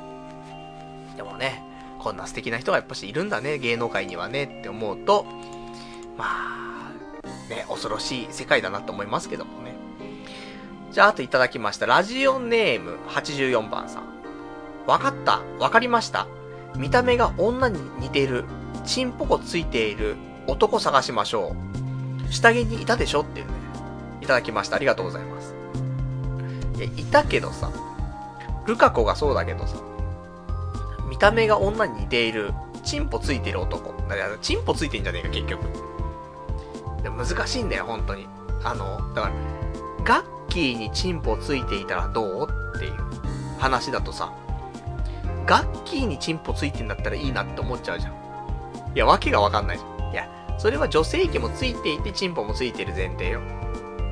いや、わけがわからないよ。変な話してるね。でもだから、チンポに対してそこまで、あの、ネガティブなことはなく、ただ、プラスアルファでついてんだったらいいんじゃないって思うけど。じゃあ、ホモじゃねえか。いや、ホモじゃねえって、ね、話で全部それになっちゃうんですけどもね。まあ、見た目が女性でね、好みの顔だったら、いや、ね危ないね。ガチムチである必要ないと思ってんの。その、ガチムチは男としての憧れだからさ。ただ、腹筋が割れてるぐらいの女性の方がいいなって思っちゃうから、そうすると、ね、肉体は男。でも華奢だけど、筋肉つきやすいから腹筋は割れてます。でも見た目は女の子。で、チンコついてる。いやもうめちゃくちゃだよ、そんなの。完璧超人になっちゃうじゃん、そんな。で、完璧じゃない、女性器がないからね。あの、やっぱり子供をね、えー、産んでほしいなと思ってますから。まあ、そこの一点だよね、一番は。いや、そ、それはね、多分覆らない話だと思いますんでね、仕方ないかなと思いますよ。じゃあ、あと、ラジオネーム85番さん。次のエネマグラ放送はいつですかというのをいただきました。ありがとうございます。え、エネマグラ放送は、もうないです。うん、ないですよ、そりゃね。いや、もうだって、入れたところでっていう感じもあるのよ。だ違うもの入れる。いや、違うもの入れるってなんでハードル上げるんだよ。バイブ入れる？いやいや、だからホモじゃねえかってね、話になっちゃうから。じゃあ、エネマグラって結局は、あの、いわゆるドライっていうさ、その、カラー射精みたいなさ、よくわかんないけど、まあ、その、普通の射精とは違う生き方をするというのがあるから、興味があったんだよね。だけど、まあ、何回やっても、そこには行き着かなくてさ。多分やってる回数も少ないからだと思うんだけど。であれば、もう、なんか次のステップに進んじゃった方がみたいな。そしたらもうバイブ入れちゃうみたいな。狂ってんな。だ普通に、あれがね、ピンクローターとかでいいかもしんないね。ピンクローター一回、アナルに入れてみようか。そしたらなんかね、あの、コードが切れちゃってみたいな。で、ずっともう腹の中でずっとブースって、なんだこれっつって。で、病院行って、どうした、どうされました？つって。あの、ちょっとピンクローターが、つって。え、何ですか？つって。あ、なんかホモらしくて、私ホモらしくて、つって。ピンクローター、アナ、アナルに入れたら、ちょっとなんか、入っちゃいまして、つって。取ってもらえますか？つってね。そんななるかもしれませんからね。あちょっとね、そこは、私、少し慎重になりたいところではありますがね。まあ、そんな、ね、えー、もうエネマグラ放送はないですよって話。えー、あと、ラジオネーム、えー、87番さん。ボーイッシュね、NMB48 の通称、さやねえこと、えー、山本さやかちゃんはどうでしょう？ストライクゾーンだと思うのですが、というね、お便りいただきました。ありがとうございます。いや、好きなんだよ。あのー、好きな時は。この表現難しいですけどもね。ああいう顔好きなんだけど、あの、見る方向だったりとか、ね、表情だったりとかで、ね、結構あの人変わるじゃない。だから、グラビアとかで見る、ね、私、私がさやねえっていうのもね、かなり年下の子に対してですあれだけども、俺が、ね、そのグラビアで見るさやねえは、好きだよ、すごく。だけど、だプライベートショットみたいなところを見ると、おーってなる時もあるんじゃない？なので何とも言えませんが、いやでも好きなタイプではあります。みんな分かってきましたね。だからボーイッシュが好きなのか、やっぱし普通に。それはなんかやっぱしありますね。じゃあ今後、ボーイッシュな人が好きですって言った方がいいんかね。そのぐらい、うん、そうかもしれないね。なんか、ほんと嫌なんだよ。ヒラヒラした服着てるやつ。レースの服着てるやつとか。なんか、ざっくりした服着てる方が好きだったりとか。だタイ、上はタイト、下はざっくりとかさ。そんな感じ、ちょっとかっこいい感じの子が好きなんだよね、俺は。なので、それがさ、なんかヒラヒラしたさ、ったらもう真逆のゴスロリみたいなやつはダメなんだよね。気持ち悪くなっちゃう。なんか、レースとか、本当にダメなんだよね。そうだね。だボーイッシュだね。だスポーツやってるような子とかさ、好きだし。ボーイッシュだ。ホモ、ホモか？いや、ホモじゃない。性別は女が好きです。ただ、ボーイッシュが好きです。今後そう言ってきましょうか。どんな子がタイプって、うん、まあ、ボーイッシュな子がいいかな、つっ。それだな、なんか当たり障りないやつね。うん、とてもいい、ね、言葉を見つけましたね。ありがとうございました。じゃ、そんなところで、他のお話と、お便り等ありますが、えー、どっちから行きましょうか？えー、ちょっと先話をざっとしちゃいましょう。えー、他今週話したかったこととして、まあ、さっきなんですが、さっき洗濯物していて、で、うち、もう洗濯機ないからね、えー、2軒3軒隣のコインランドリー行くんですけど、そしたら女の人がいてさ、で、女の人に話しかけられてさ、このランドリーって何時までやってるんですか？つって。聞かれまして。私もね、このコインランドリー通って長いですから、もう即答で、多分24時間ぐらいやってんじゃないですか？つって、いつもやってますし、夜中も、つって。そうなんですか？便利ですね。って言われてね。で、まあ話終わりなんですけども、まあ久しぶりに、全然知らない女性の人と喋ったなぁと思って。何それ気持ち悪いってね。ありますが、でもただまあババアだったんだよね。ババア、うーんでも年齢って言ったら俺と変わんないんかな。女の人ってやっぱし、ババアじゃん。すぐ。なんで女性バッシングしていくの？ホモなの？わかんないけども。やっぱり20代とかだと若いなって思うけど、30超えてから一気にババアになるじゃん。で、俺と同い年の女の人とか見てもさ、いや、俺より全然年上でしょっていう人いっぱいいんじゃん、見た目が。だから多分さっきの声かけてくれた人も、同い年ぐらいなんだろうな。35ぐらい。な気がするけどね。まあ、そんなね、えー、ところで、コインランドリーで初めて、ね、女性に話しかけられましたっていう、そんな今日のお話。じゃあ、あとはね、他のお話なんだけど、えー、他は、ちょっとスポーツしたいなって思っていて、そんな話したいんだけど、前にも多分何回か話してると思うんだよね。スポーツしたいなっ、つって。でも特にもう、したいという気持ちが強くなって最近。っていうのも、もう肉体的に不調じゃない最近。で、そっから精神的にもやられてきてるから、体動かすのが必要だよねっていうのを感じるわけ。だから栄養全然とってない時に、あ、野菜食べなきゃダメだなって思う時あるんじゃない？それと一緒で多分、本当にスポーツしないといけないなって体が求めてる気がすんのよ。やりたいんだけど、やる機会ないんだよな、つって。あと、やっぱ億劫なんだよな、と思ってさ。さっとできんのはやっぱしランニング？マラソンはできると思うのよね。だって別にちょっとね、運動しやすい格好になって、で、靴はもう、ランニング用の、えいい靴がちゃんとアディダスのさ、あのー、なんとかエナジーブーストみたいなやつ、2足ぐらいあるからね。まあ、準備は万端ですよ。なので、やってもいいんだけど、寒いんだよ、外なと思って。で、自転車もありますけど、まあ、空気入れないといけないし、あと寒いし、できない。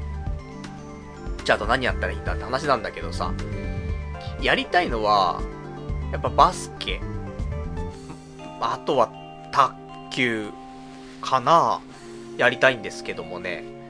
で、あと、今ちょうどシーズンになりましたから、アイススケートもやりたいし、そうだね。他なんかあるかな？ボルダリングもね、またちょっとやりたいよね。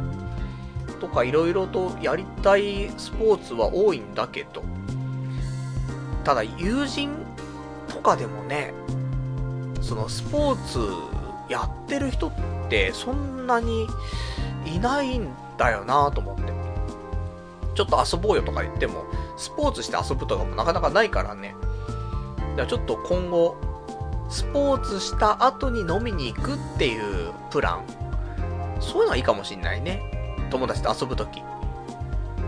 なのでちょっと、まあ、バスケしたいんだけど、バスケって結局ね、その日やりたいなっつってすぐできるもんでもないんだよね。で、この年になってさ、小学校とか中学校のグラウンド入っていっちゃったら怒られちゃうじゃない通報されちゃうじゃない？だできないしさ。昔だったらね、まだできたよ。卒業生だっていうさ、体でさ。まあ、体でっていうか、まあ卒業生なんだけどさ。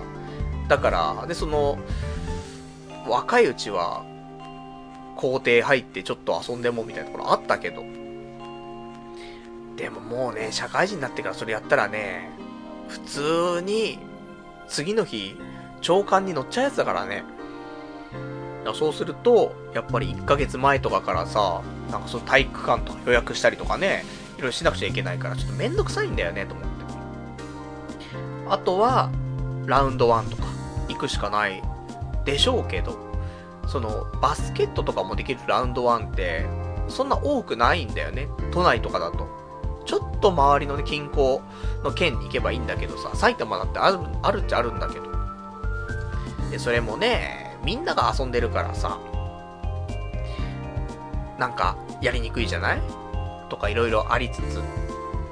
卓球はすぐできるけど、卓球かな？気軽かな？ラケットもあるし。すぐできるね。あと、ボーリングか。ね。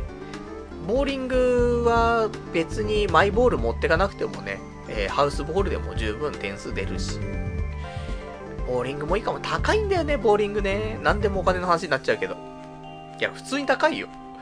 昔は、ね、結構そんな3ゲームやって、で、靴の代金とかも入れて、1000円とか1200円とかでできたんだけど、うちの近くのボーリング場とか、夜とかになっちゃうとね、3ゲームで1800円とか2000円とかいっちゃうんだよね。2000円かけてボーリングしたいかって。いやってなるよね。なんで？うん、でもお金払わなくちゃダメなんだね。この世の中はね。まあ、10日交換だからって。まあ、仕方ないなと思うんですが、だったらせっかくだったらね、バスケットとかした方がね、同じ金額だったらみんなでね、だって、まあ、3on3 するにしたって6人は必要じゃない？6人で体育館借りてさ、したら2000円も払えば1人当たり。ね、6人12で1万2000円ぐらいで借りられるでしょ、体育館。って思うんでね、そっちの方がなんか有意義だなぁと思うんだけどね。そんなんで、まあちょっと、今年は無理かもしれないけど、来年、バスケット、ね、したいなと思います。これ結構、マジでやりたいなと、思っておりますと。じゃあ、あとはいただいているお便りいただきました。読んでいきましょう。えー、こちら。こちらが、右手専用内輪さん。パルさん自身も追い込まれないと動けないと言っていることですし、来年以内に彼女できなかったら、ゲイとしてゲーム系風俗へ行きましょうというお便りいただきました。ありがとうございます。ハードル高いよ。いや、追い込まれないとやら、でも、そ、そのぐらい追い込む。いや、無理っしょ。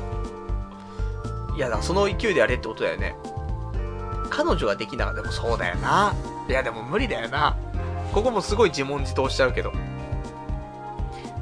じゃあ、来年彼女できなかったら死ぬっていうのは、やりすぎじゃない？そうすると死なないけど、っていうところだよね。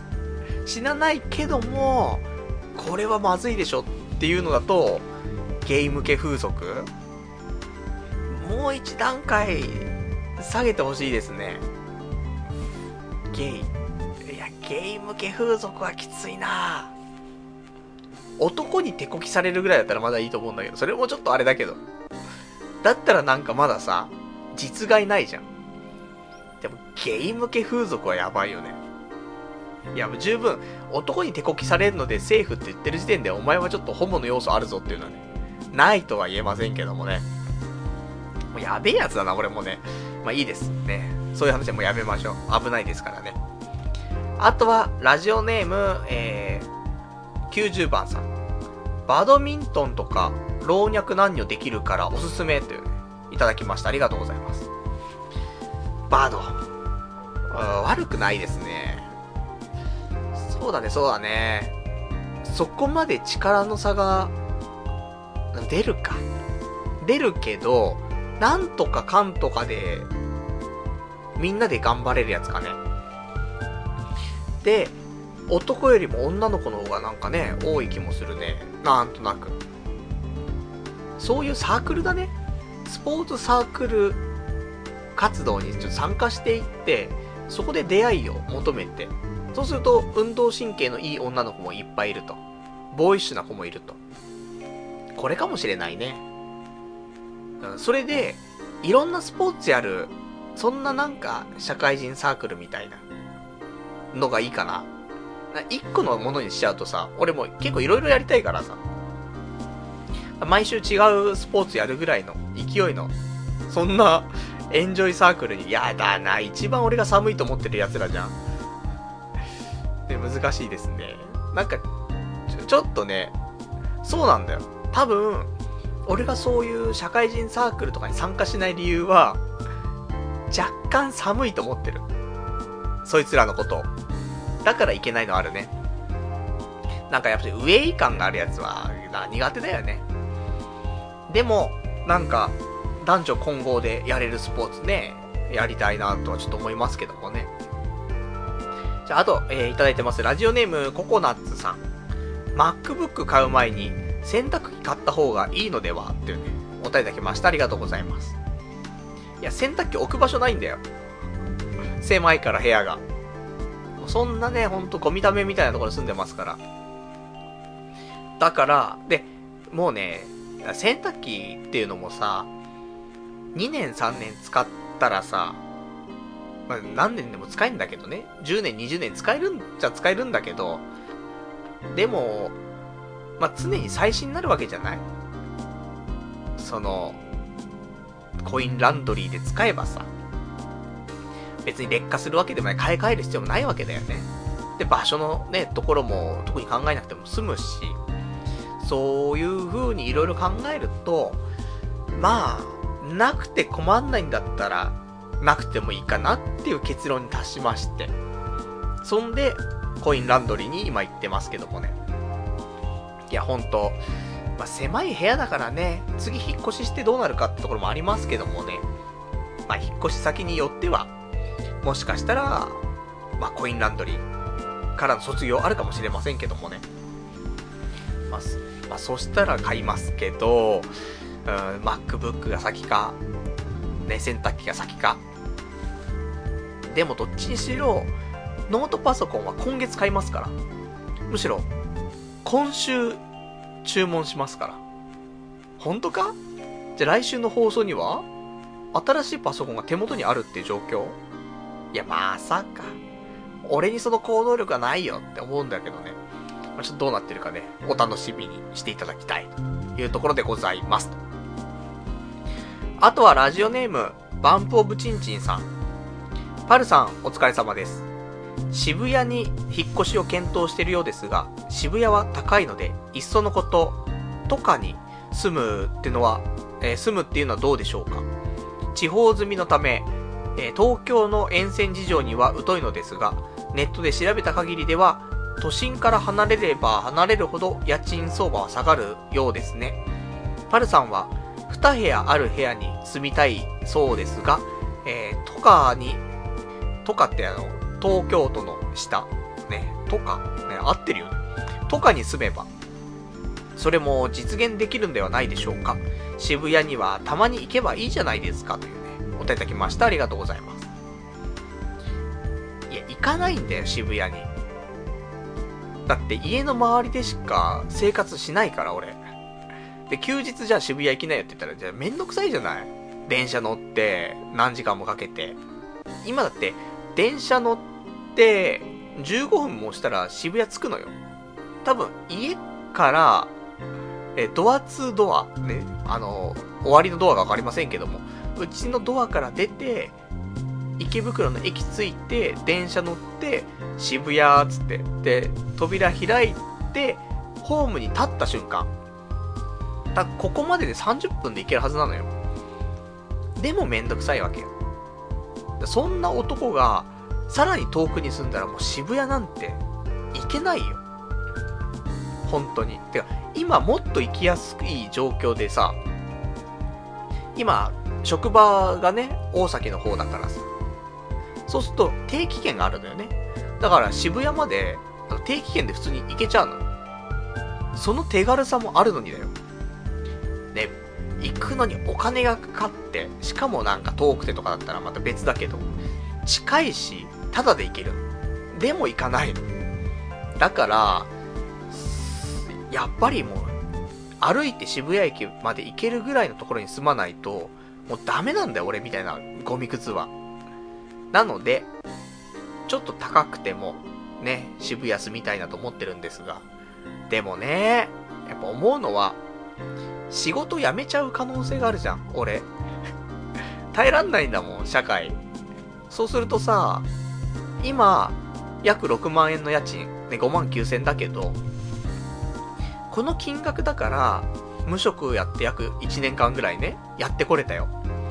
でも、渋谷で、家賃プラス1万円ぐらい、家賃7万円ぐらいのところ住もうとして、もうそれでも十分安いんだけど、7万だとさ、年間で12万違うじゃない。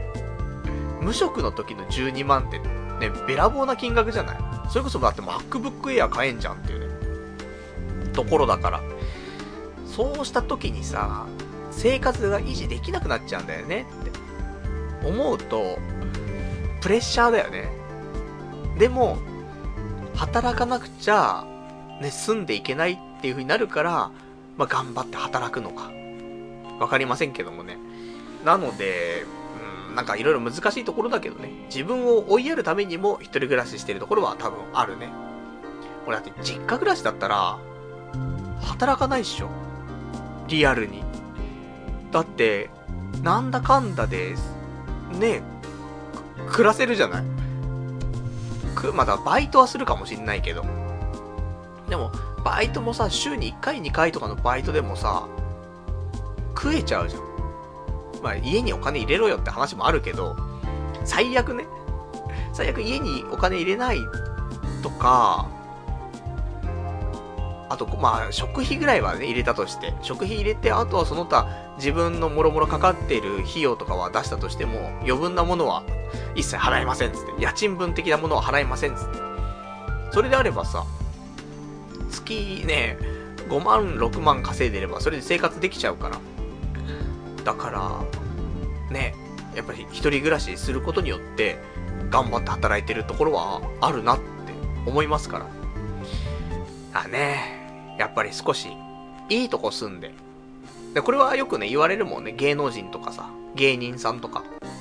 ちょっと今の状況に見合わないところに住むと。それで自分を追い込むと。そういう話もありますから。うん、でもどうなんだろうね。俺本当もう、う仕事本当辞めたいんだよね。辛くて。辛くてね、なんかないっすか、方法は。ねえ、もう、いろいろ考えたんですよ。考えて、いや結局、これこの話なんか結局しなかったんだけど、さっきさ。あの、好きなことに近いものを仕事にしました。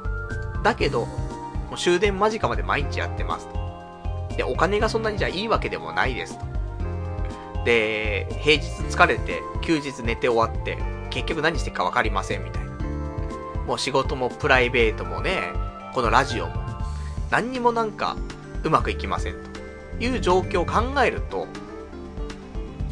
ちょっと無責任なことになっちゃうけどさ、やっぱり好きなことだけして生きていくっていうことを根本にね、持って人生歩んでいこうと思っていたけど、難しいなっていうのはやっぱりね、思いますよ。理想はやっぱり好きなことをして生きていきたいけど。それで、だったらよ。だったら、今全部がうまくいってないんだったら、いや、本当の理想はだよ。その、好きなことを仕事にして、で、1日、ね、最低でも 8, 8時間さ、仕事はやるわけじゃない。で、その間の8時間が、ちゃんと関連ついてるんだったら無駄じゃないし、全部がちゃんと繋がって、いえ、素晴らしいと思うんだけど。ただ、それがうまくいかないんであれば、逆にもう、1日8時間は耐える。そして、そこでお金を稼ぐ。それを今以上のお金を稼ぎ、8時間で終わらせ、本当もプライベートな時間に全部お金を当てる。っていう方が、いいのか、どうか、ちょっと、なんか考え直す時期かなってちょっと思っちゃってはいる。だもっともっと、本来やりたいことに近づけた仕事をやる。だったら、いいと思うよ。そしたら8時間、毎日毎日無駄にならないね。まあ無駄なことはないんだけど、直結するからさ、いや、よりいい使い方するなって思うけど。でも、社会社会人として働くのが向いてないっていう結論じゃない、結局。そうすると、その8時間、どうかねって思うんだよね。本当は仕事をして、その仕事が成功して、で、それで、例えばなんかちょっと注目されるじゃないけどさ、まあ、どこまでを求めるかってあれだけど、例えばじゃあ、ゲーム出しました。ね、このゲーム作ったのはね、パル内藤さんです。って言ってさ、ゲーム雑誌に特集されたりとか。それが一番の理想じゃない？でも、それちょっとなんか難しいよね、やっぱりね。だからどうかなと思って。じゃ例えば、地方の不動産屋さんで働くとするじゃない？これがいいとか悪いとかじゃないんだけどさ、地方の不動産屋さん、ちゃんとね、毎日定時で上がれます。で、お給料も結構景気が良くて、えー、年収7、800万ぐらいもらえてますと。ただ、それじゃあ、その、なんだろうね。仕事でいくらそうやって成功していたとしても、取り上げられないじゃない。メディアに。で、メディアに取り上げられたいわけじゃないんだけど、でもそういう方向にならないじゃん。とてつもなく、なんだろう、本当にもう地方で画期的なことをやって、そういう不動産屋だったらまた別だけどさ、人と違うようなことをやる不動産屋じゃないとさ、なんか注目もされないじゃない。それも、どうかなって思って。だ仕事が完全に、ね仕事がうまくいっていてもその仕事が注目されることがないっていう、そういうことを受け止められるかどうか、よくわかんないですね。まあ、いろいろそんなこと考えてさ。でもそれも、そろそろ諦める時期かもしれないなって思うところはある。だから、今、アプリ作りました。これがうまくね、あのー、広まっていけば、もしかしたら、アプリディレクターとして私注目されてインタビュー答えてみたいな。あるかもしんないよ。だけど、もう無理かもしんないもんね、普通にね。この生活がちょっと厳しいんでね。とかいろいろなんか悩んでます。で、じじいも悩みます。もう常に悩んでますからね。まあ、そんなお話でしたというところ。じゃあ、あと他のお話なんですが、えー、他のお話、婚活、ちょっとしたいなと思って、今も結婚相談所を登録して、どうこうどうこうやってますけども、結局、就職してから、結婚相談所とか以外で、婚活したかったとしてなくて、一番最後にちゃんとした婚活は、えー、就職、ね、転職する前に、えー、相席屋に行ったぐらいだと思うのよ。で、そっから、えー、ちゃんと仕事に就いてから、女性を目の前にして、そういうイベント、婚活パーティーだなんだって言ってないから、そろそろ行こうかなと思ってます。もったいないし。なので、できたら今月、一回、何か行きたいなと。で、さっきちょっとマチコンのホームページとか見てましたけど、ね、いろんなね、ちょっと、イベントもあって、パーティーは苦手だからあれなんだけど、マチコン、プチマチコンとか、あとはなんか陶芸の趣味コンみたいな。前にちょっと行きましたけどね、ボルダリングコンとか、ボルダリングをね、男女混合でやってさ、で、交流深めましょうってあったけど、それのね、陶芸とかあって。ちょっとやりたい。陶芸ね、少しやりたかったから。そういうので利害が一致してると。で、さらに、俺が昔よりは少しパワーアップしてるわけじゃない？無職から、ね、夕食になりましたから。だから、ちょっとね、今の段階で何かね、やっておきたいなと思ってますんで、まあそんなのはできましたら、今年、ね、今年中になんとかできたら、で、遅くても来年頭にはね、やりたいなと思っておりますと。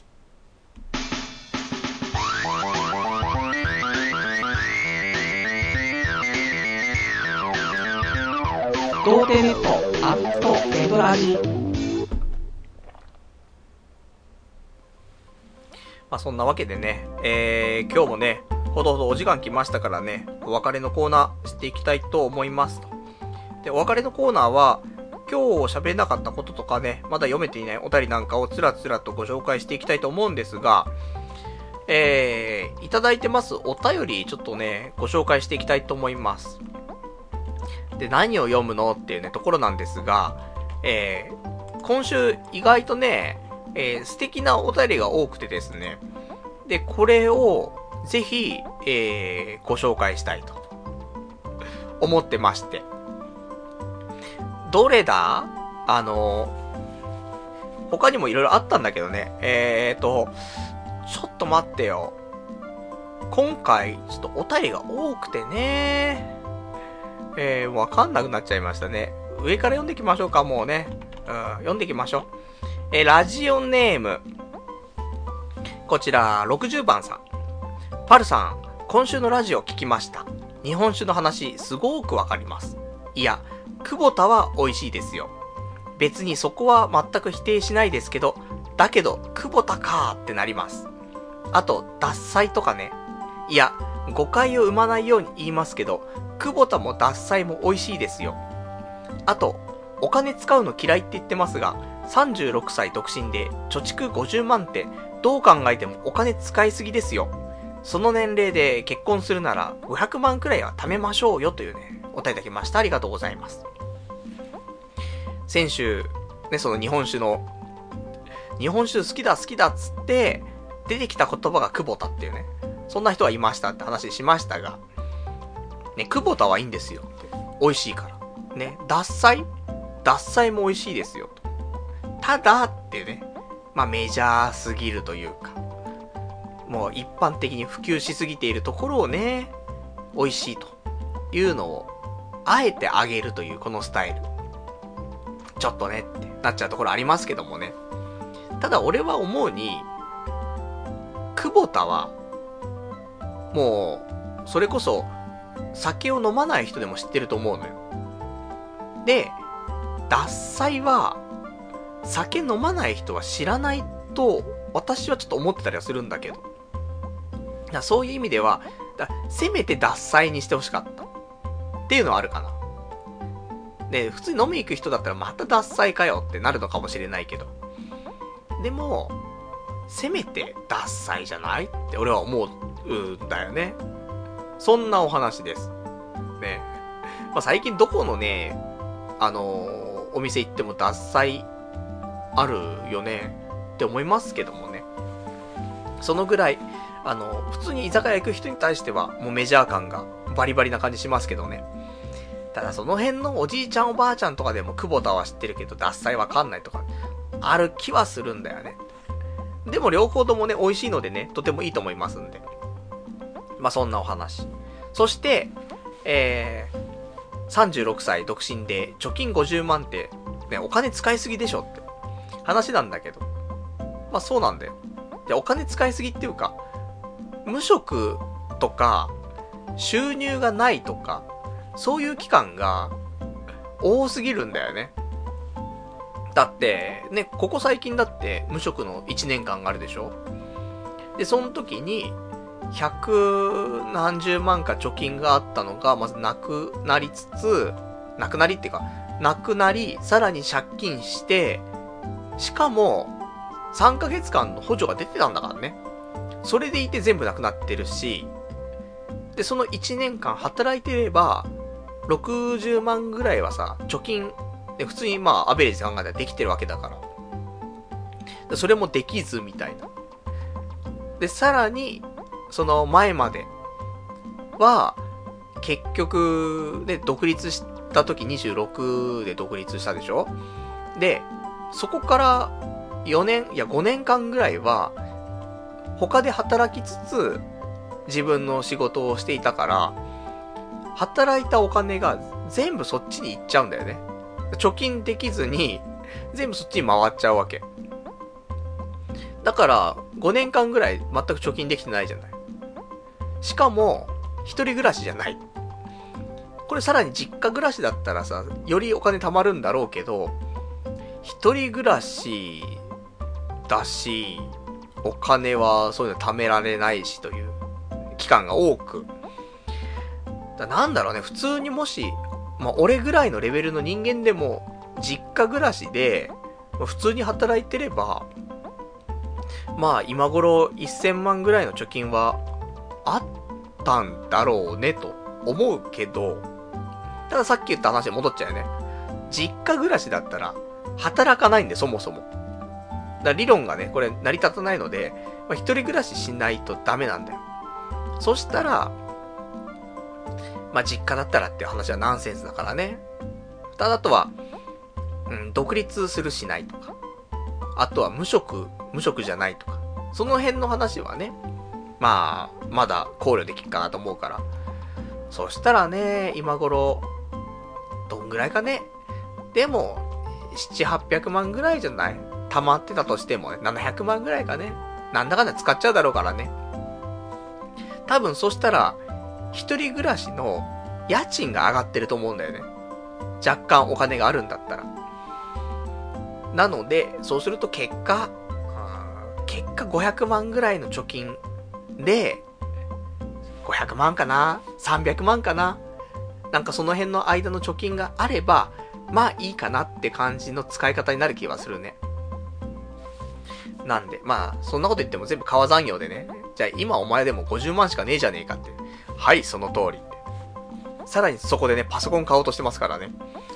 まあ、ゴミくずなんですけどもね。まあ、今月ボーナスが出ると。そう思って。一番ダメな金の使い方のやつだなって思うんだけどね。まあ、だからでも、年末ね、や、えっ、ー、と、普通のお給料が手取りで20万ぐらい入って、で、ボーナスで30万ぐらい入れば、50万プラスされるから、ようやく貯金が100万超えると、今月ね。そういう目論みで。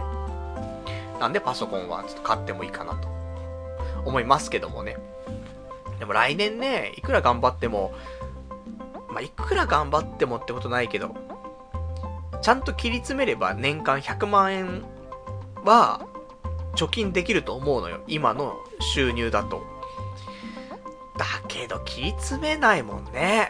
やっぱりなんだかんだ言って。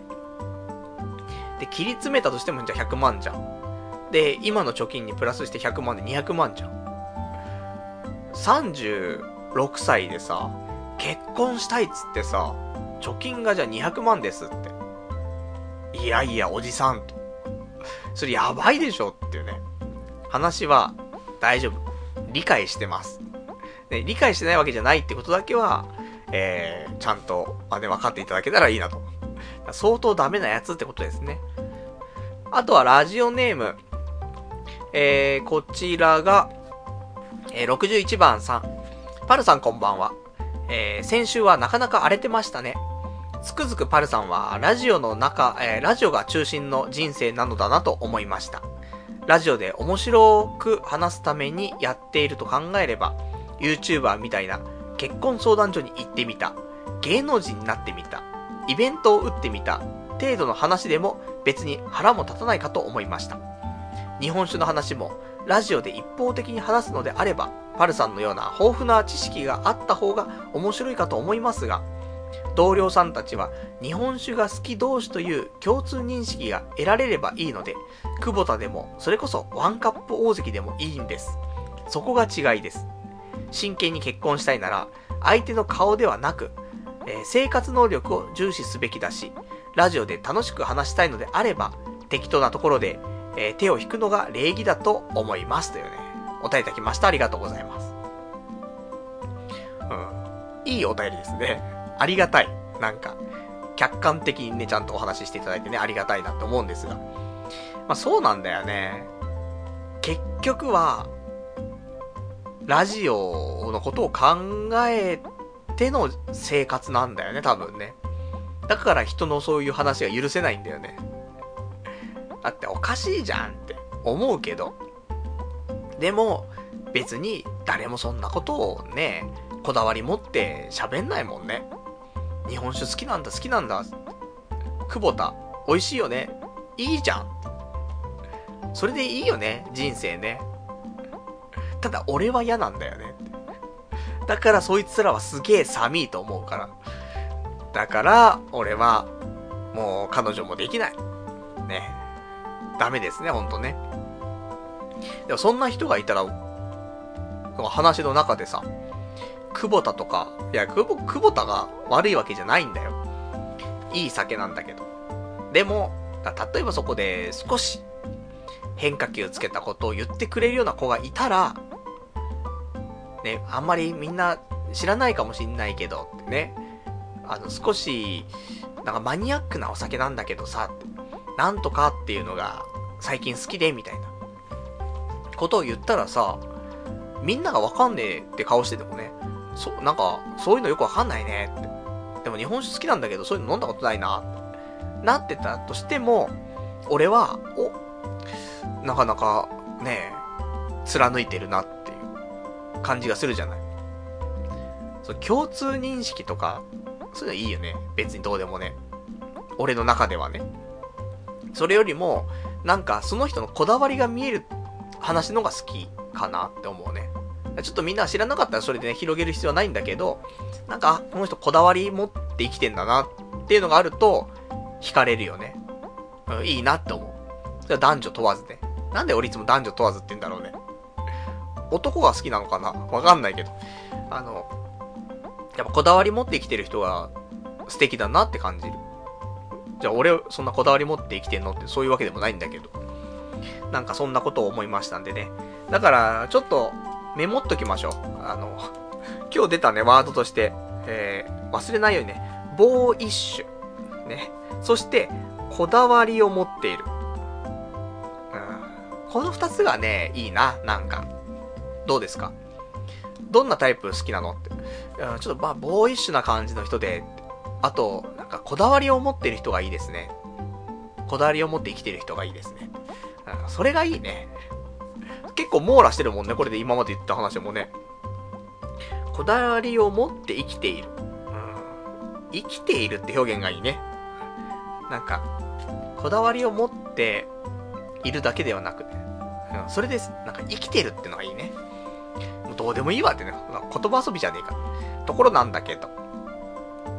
まあそんなところで、えー、まあ、いろんなね、えー、女性がいると思いますから、まあそんな人にね、ちょっと出会いたいというお話でございますよ。ね。もうラジオもプライベートもね、やっぱり、なんかいいなって思える。ね、そんな人にね、出会えたらいいなというよくわかんないところですね。じゃあ、あとは、えー、ラジオネーム62番さん。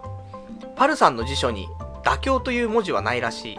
それで人生成功すれば素晴らしいけど、残念ながらそんな器ではない。なのに、リスナーのアドバイスに耳を傾けようとしない。多分10年後も一人でラジオやってるよっていうね、お便りいただきました。ありがとうございます。そうだね。あの、あんまり、みんなのアドバイスに耳を傾けないね。そう。それは俺が、なんか、ね、自分の中で結構完結しちゃってっからね。自己完結型の人間なんでね。ただ、いいアドバイスは取り入れますからね。いや、難しいや、その選別は。なので、あの、ただいいなって思ったこと、そういうのは取り入れて、良くしていきますが、取り入れるペースが少ないのでね、多分10年後も一人でラジオ。長寿番組ですね。18年やってます。童貞ネットアットネットラジー。私、46歳になっておりますっていうね。じじいじゃねえかっていうね。話なんだけどさ。まあそんな未来もね、見えてしまうんで、ちょっと区切りよ。あれかもね。さっき、あの、彼女できなかったら、来年ね、えっ、ー、と、ゲイ風俗に行けって話があったけど、例えばだよ。じゃあ、あと2年の間に、彼女ができなかったら、このラジオをやめるっていうところ。まあ、10年っていう区切りもあるんだけど、でも、もうラジオはさ、人生じゃない？これなくしちゃった時に、俺のこの喪失感って多分半端ないと思うんだよ。それをかけたら、結構マジじゃない？今だって、俺に今あるのって何って言うと、結構もう大半がこのラジオになっちゃうわけだよね。人生の一部として。それをかけたらさ、このラジオもうやっちゃいけないって。まあ、でも新しい名前でラジオやるとかの OK だとしても、やっぱりこの童貞ネットっていうラジオをやめるっていうことって、結構ヘビーだよね。って思うので、そうすると一ついいかもしんないね。来年来年 1, 1年間で彼女できなかったら、ラジオをやめる。うわ怖いなぁ。童貞ネットをやめるだけでもね、あ十分きついね。いや、ちょっと考えましょう。ねそれちょっとかけすぎな感じはしますけどもね。でもそのぐらい必死になるよってことだからね。そしたらもう、ほんと来年、どんなデブスだろうが、ゲロブスだろうが、付き合う感じになる、なりますからね。恐ろしいね。それこそ、やべえ、今日ラストだ。この日彼女できなかったら終わりだった時に、ちょっとじゃあ今ナンパしてきますっつってね、人生初のナンパで、で、断られても断られてもね、結局だって彼女できなかったら終わりだからね、つってね、100人目でなんとか成功しました、つって。そしたら、ね、声かけたのが鈴木咲さんでした。つってどうですか？そういうドラマチックなやつ。ないですけどもね。じゃあ、あとね、いただいてます、お便り。今日このお便り読みたかったんだよ。っていうのは、ここ最近、結構ボディーブローなお便りが多かったんだけど、それはね、あの、ジャブでしかないなと。そういうのがね、えー、感じられるような、いいボディが今日、いっぱい仕入れられましたんで、これ読みたかったんです。なんで、これを最後にするとね、えー、いくつか紹介して今日終わりにしたいと思いますけども。ラジオネーム63番さん。パルさんこんばんは。先週の、俺は普通よりちょっとだけした発言、えー、苦笑してしまいました。人は自分の高校時代の友人を平均と考えるもののようです。自分はパルさんより5歳ばかりおっさんですが、幸いそこそこの大学に行けて、えー、勤続20年近く。周りは55番さんの収入レベル。だいたい年収、えー、1000万弱が普通よりちょっと、えー、上と思っていました。ただ、幸せは収入じゃないですよ。自己評価が良ければ幸せ。故に、パルさんは幸せなんだよな。えー、っていうお便りいただきました。ありがとうございます。ただ、残念なことに、俺、自己評価は低いんだよね。その、幸せって呼べる評価ではない。普通よりちょっとだけ下っていうね、その評価って、じゃあ幸せって言える自己評価になるかっていうと、普通より下だからならないよね。だから、俺ぐらいのレベルは、かなり底辺だと思うけど、それでも俺は普通よりちょっと下っていう風にランクを上げてはいるが、それでも幸せラインには達してないよねっていうことで結局は不幸せということなんだけどさ。まあ、周りの友人、でも、周りの友人結構稼いでるよ。多分俺の周り。その中で俺はダントツでお金稼いでないと思うのよ。やっぱり年収の話すると、え、それしかもらってないのっていう話になるからさ。まあそうだよねってなるんだけどさ、それこそだって、ねえもうだって10年前の方が俺お金もらってんだもんね。そう考えるとね、おじさんになってるのに全然変わってない状況は良くないなって思うんだけど。でまあ、1000万弱ぐらいが普通よりちょっと上という認識っていうね、ラジオネーム63番さんですけども。まあそうでしょう。だから、わかんないけどね、600万ぐらいもらえてたらいいのかな ?36 ぐらいだったら。400万ってことはないと思うのよ。あの、いわゆる一般的なね、平均値とかってなんかいろ出すとさ、400万とかっていう話があると思うよ。30代とか。でも、それっていろんな働き方の人もいるし、男女だったりとかもあるし、そんなんで400万とかであれば、男性で普通に正社員で働いていって、っていうんだったら、まあ、500万は超えてるよね。とは思いますよ。でも、まあまあ、400万だ。400万は、言ってないですよ。350万ぐらいですが。まあ、新卒何年目ですかね。新卒5年目ぐらいで多分その金額はいっちゃうと思うんですけどね、本来ね。私、おじさんなのにね、そんないきませんけどもね。なんでね、ただ、お金じゃないからね。っていうのはまあもちろん、ね、自分の心が幸せかどうかは決めるから、なんとも言えないけど、ただ今は、お金が少ない。さらに幸せな感じも少ない。ダブルで少ないからね。もう辛いだというところで。まあ、頑張って、来年、どうしていこうかね。お金なのか、なんか別のところに何かを求めるのかね、わかりませんけど。まあ、そんな感じでございますね。そして、ラジオネーム、右手専用チワーさん。前から思っていたのですが、パルさんは国立大学を甘く見すぎているように思えます。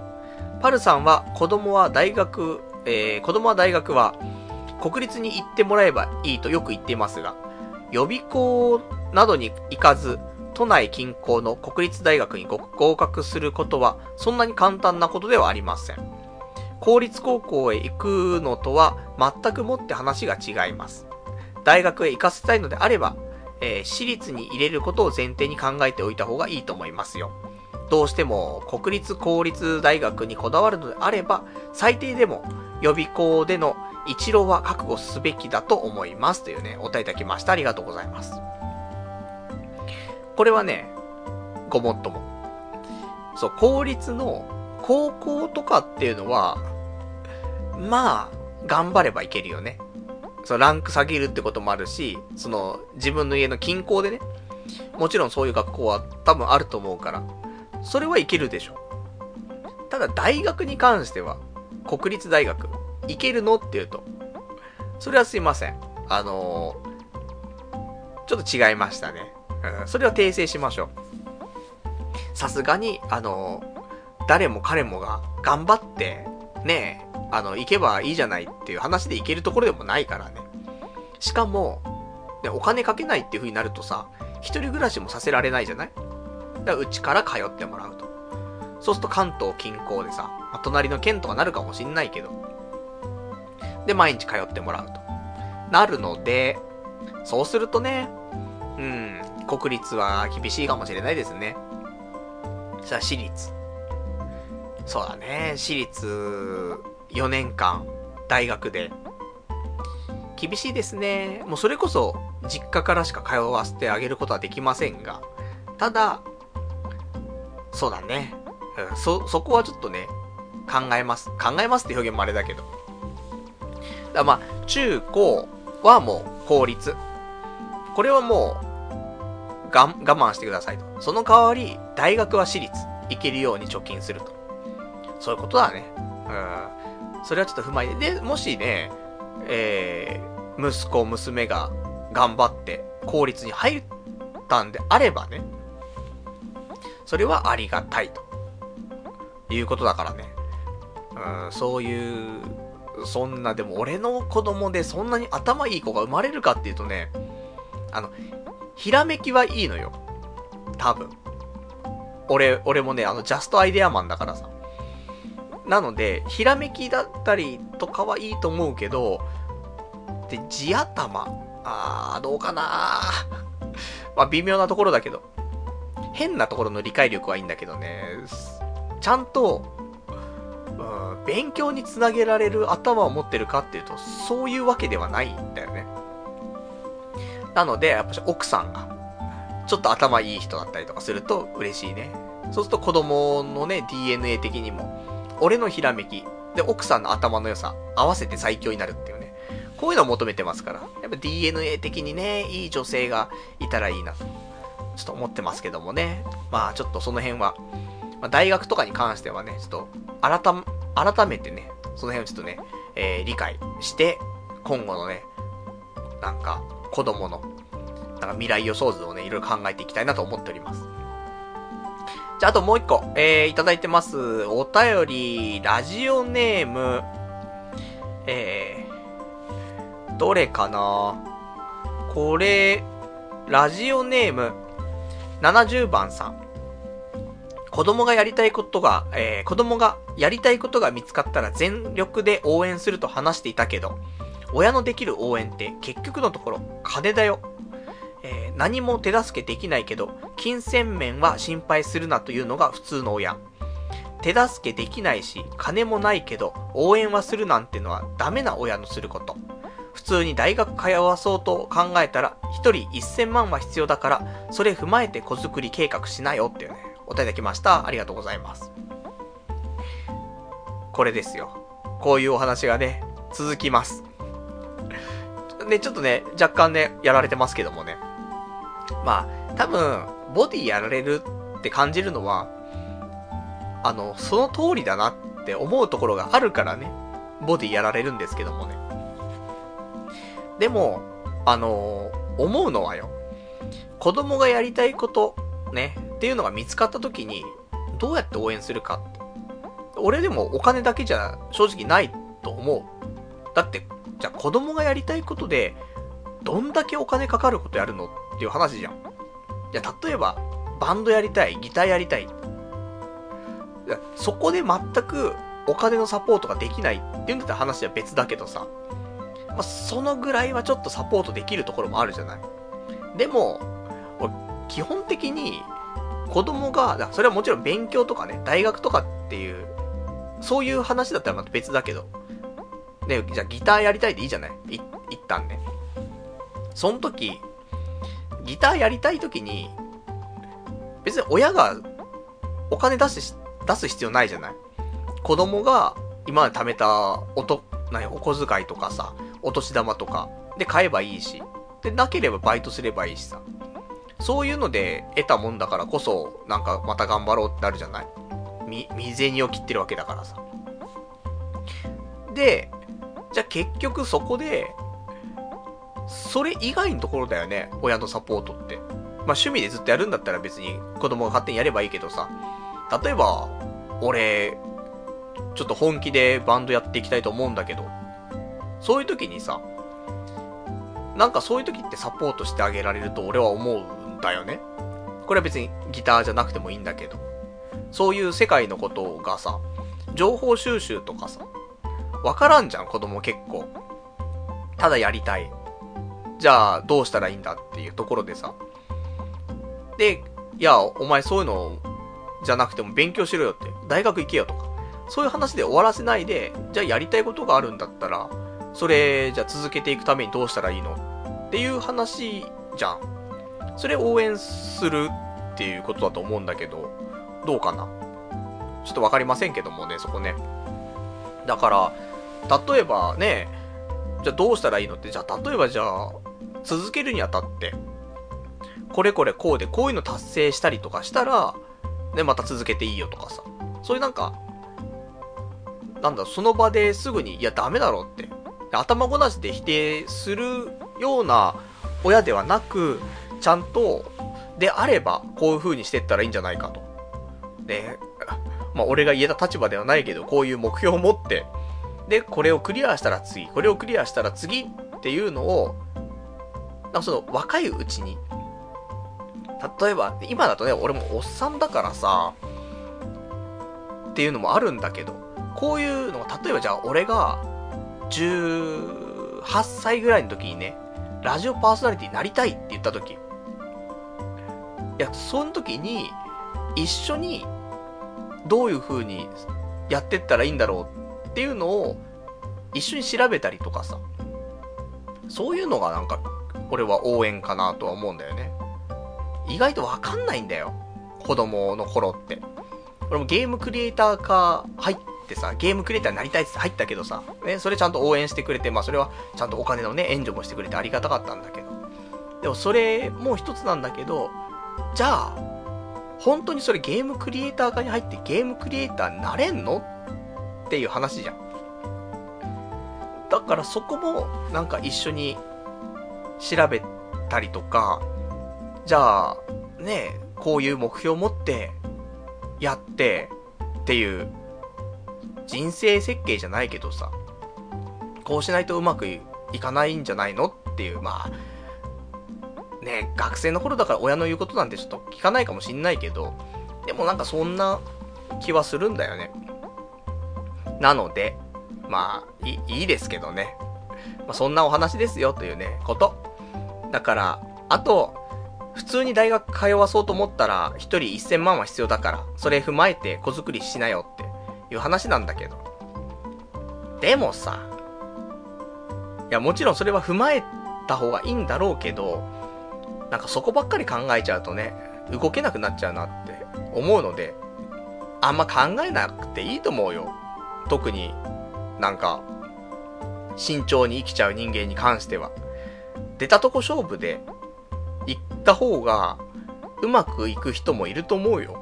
で、結局だって動けないで終わっちゃうから、そうすると一生。で、必要になったら動くんだよ、人間は。追い込まれたら動くんだから。だから、追い込んじゃった方がいいんだよ、最初にね。そうしないと動かない人間はね、特にね。って思いましたっていうね。あともう一個。ラジオネーム71番さん。大学にかかる費用だけではなく、それまでの生活費はどう考えてる？学校関係でも制服、教科書、給食、修学旅行、PTA 会費、皆お金がかかる。子供の子供の趣味はどうする？スポーツするなら道具、えー、消耗品、えー、遠征費必要だし、えー、引きこもりでも専用パソコンと個室の光熱費が必要。住めば家や備品が傷んでいくから、その修繕費もかかる。子供への小遣いもあるよ。また、奥さんの化粧、服、生理用品、えー、生理用品代は、共働きできない時期ってあるよ。あと、食費と医療費、パルサにかかっている費用の人数分いるからね。今の会社の定年はいつ？その後年収、えー、収入はどうするの？生活保護。一度パルさんの結婚後の収入計画、生活設計を聞かせてほしい。きちんとした計画、えー、設計できていなくて、結婚するのは相手に失礼。たとえゲロブスでもっていうね、お答えいただきました。ありがとうございます。いや、これ真っ当だと思う。そうだよね、とは思うんだけど。これ、ここまで考えて、じゃあ結婚した人って、どんだけの割合いるっていう風に考えると、俺、ここまでは、考えてる人、少ないと思うんだよ。まあ、特に、まあ、30代超えてからとか、もう少し、なんだろう、管理職だったりとかね、責任ある立場とかに行って、それで結婚するとかだったらまたあれだけど、まあ、人間、未熟なもんじゃないで、その人間が結婚するっていう段階で、ここまで考えるかっていうと、結婚した段階では、子供欲しいよね。だいたいこのぐらいかかるんだってね、ぐらいの感覚だと思うよ。で、実際に子供ができるできない、ね、生まれる生まれないって話が出てきて、で、そこで具体化されていって、いや、このままの収入を続けていたんじゃ、これやばいなと。で、転職するとか。だ多いよね、子供できてから転職する人。そういうことだと俺は思うし、それでいいと思うよ。そこまで考えて、全部プランできて、その上で、じゃないとなんか動けないって、どうなんだろうね。あの、そ、その方が多分人生はよく進むと思うのよ。ある程度想定しといた方が。でも、結局、そういうの考えてても考えてなくてもなかなか前に進まない人間が、さらにそこ考え始めたら、何も動けないと思うんだよ。で、しかも、いや別にね、あの、じゃあ、これを全部こなすってなったら、多分ね、えっと、年収多分、本当に1000万近くないと、全部ちゃんと計算してったら多分合わないと思うよ。したらもう結婚できないじゃんなるじゃない。でも、逆に、年収400万とかでも、十分結婚してる人はいくらでもいるわけじゃん。だから、あの、結果、だ本当はこのぐらい必要だから、年収1000万ぐらいないとダメだね。だから年収1000万いかないから動けないねになるのか、とはいえ400万とかでもなんとかやってる人いるから、内訳はわかんねえけど、まあ最低限クリアしてるんだから行ってしまえと。どっちの考え方かってことだよね。で、結果蓋開けてみると、ね、年収400万でもなんとかできました。っていうパターンで終わるかもしれないし。ただ、年収1000万あっても意外とカツカツで足んないんだけどっていう人もいると思うの。それは、その人の、なんだろう、やっぱり生活のレベルだったりとか、求めるものも違うだろうからあれなんだけど。でも実例があるからね。そういう意味では。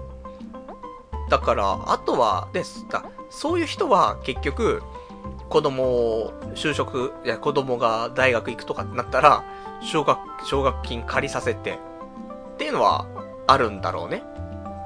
だから最後子供に負担がいっちゃうのはあるのかもしれないけど、まあ、お金払ってでも大学行きたいという子であればいいんじゃないのって思うけど、そこは、そこは、親がカバーでいいと思う。正直。あの、まあ難しいところはね、あの、全額子供に負担させるじゃない？結構。その奨学金ってさ、話聞くとさ。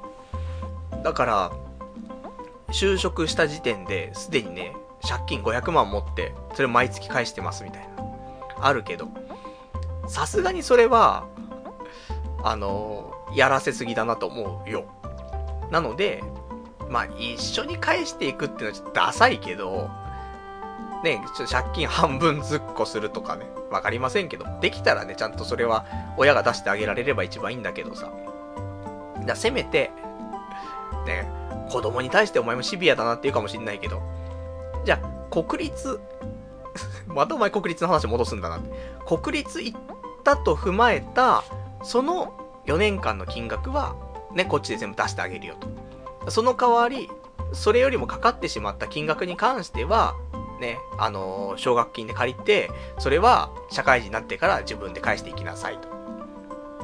そういう、ね、もうそこまでするっていうね、話だけどさ。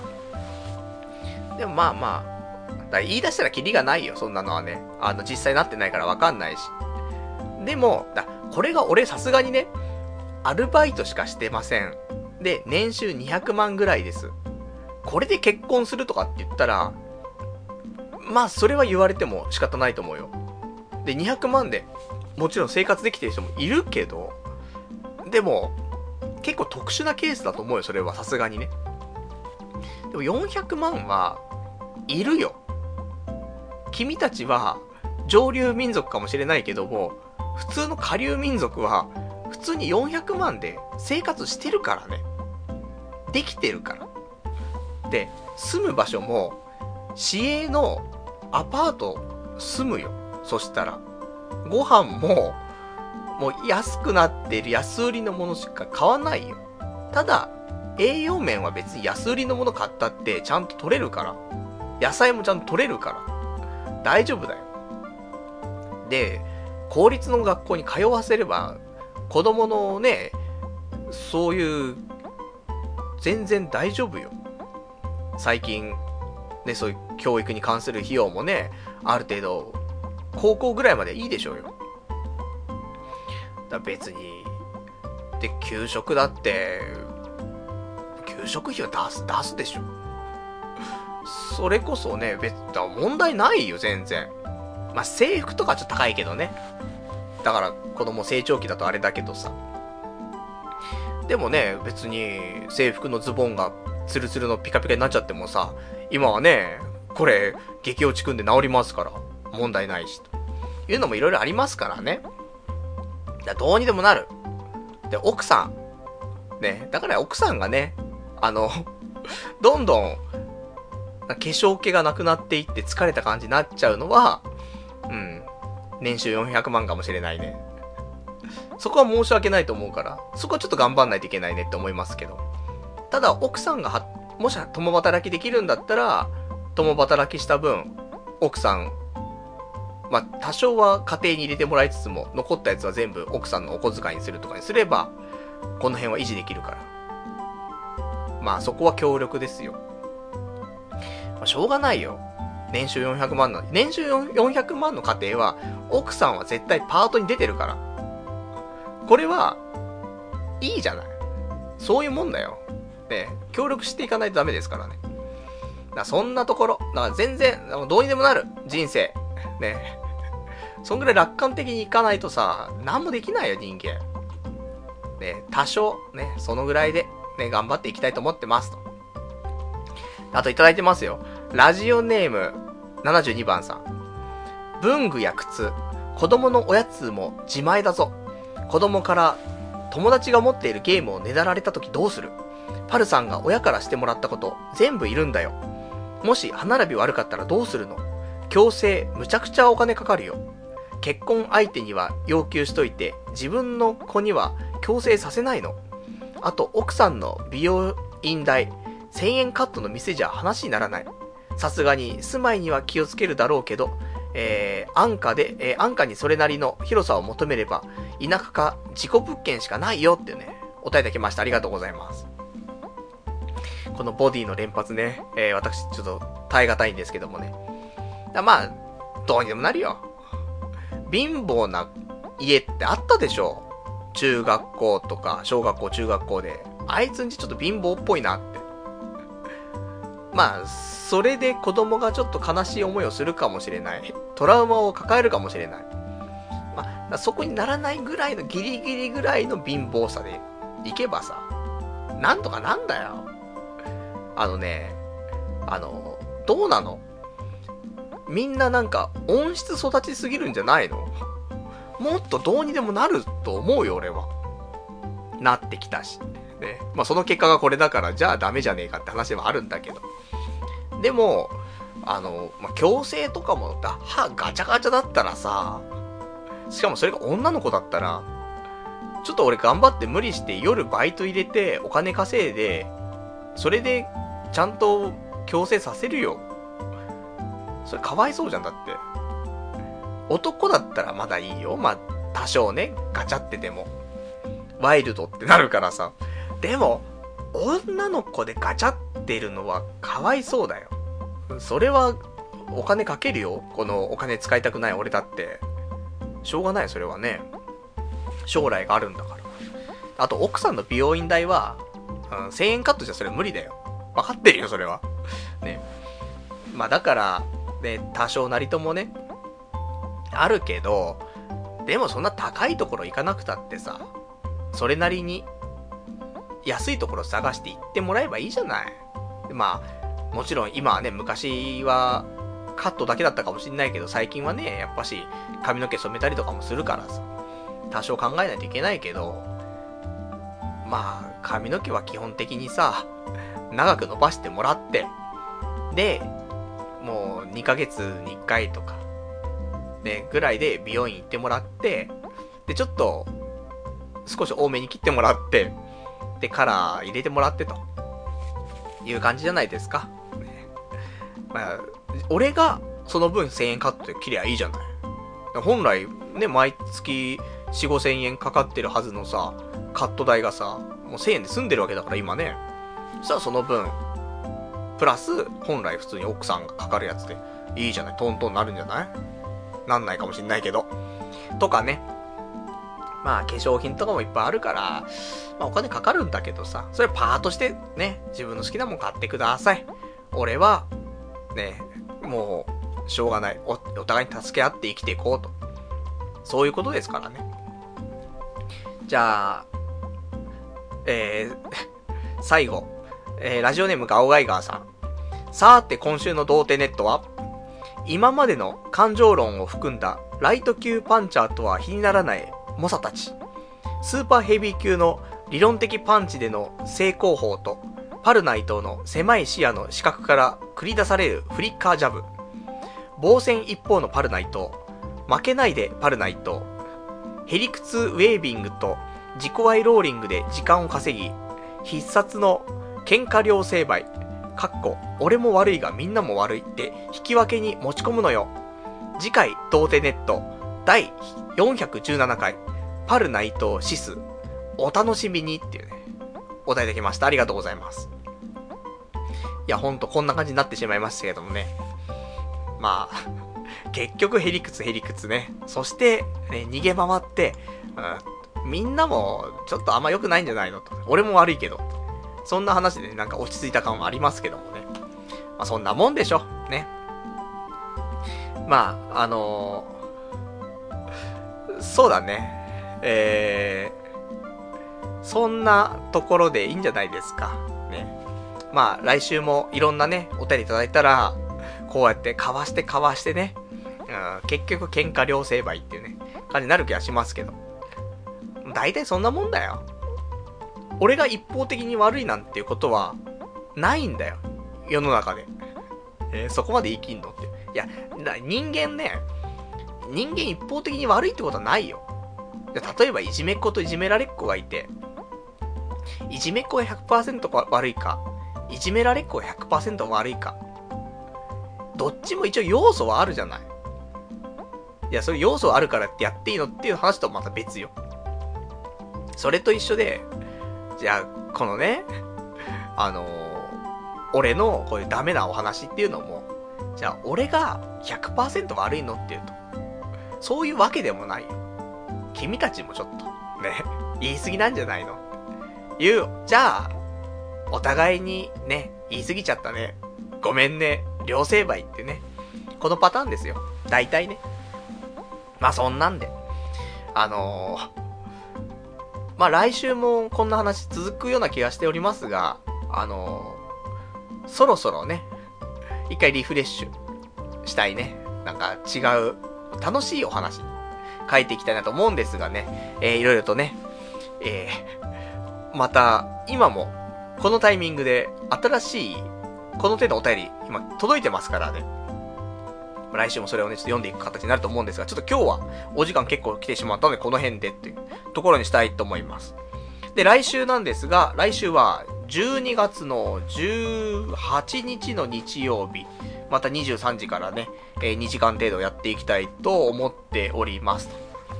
結局2時間半やっちゃうんだよね。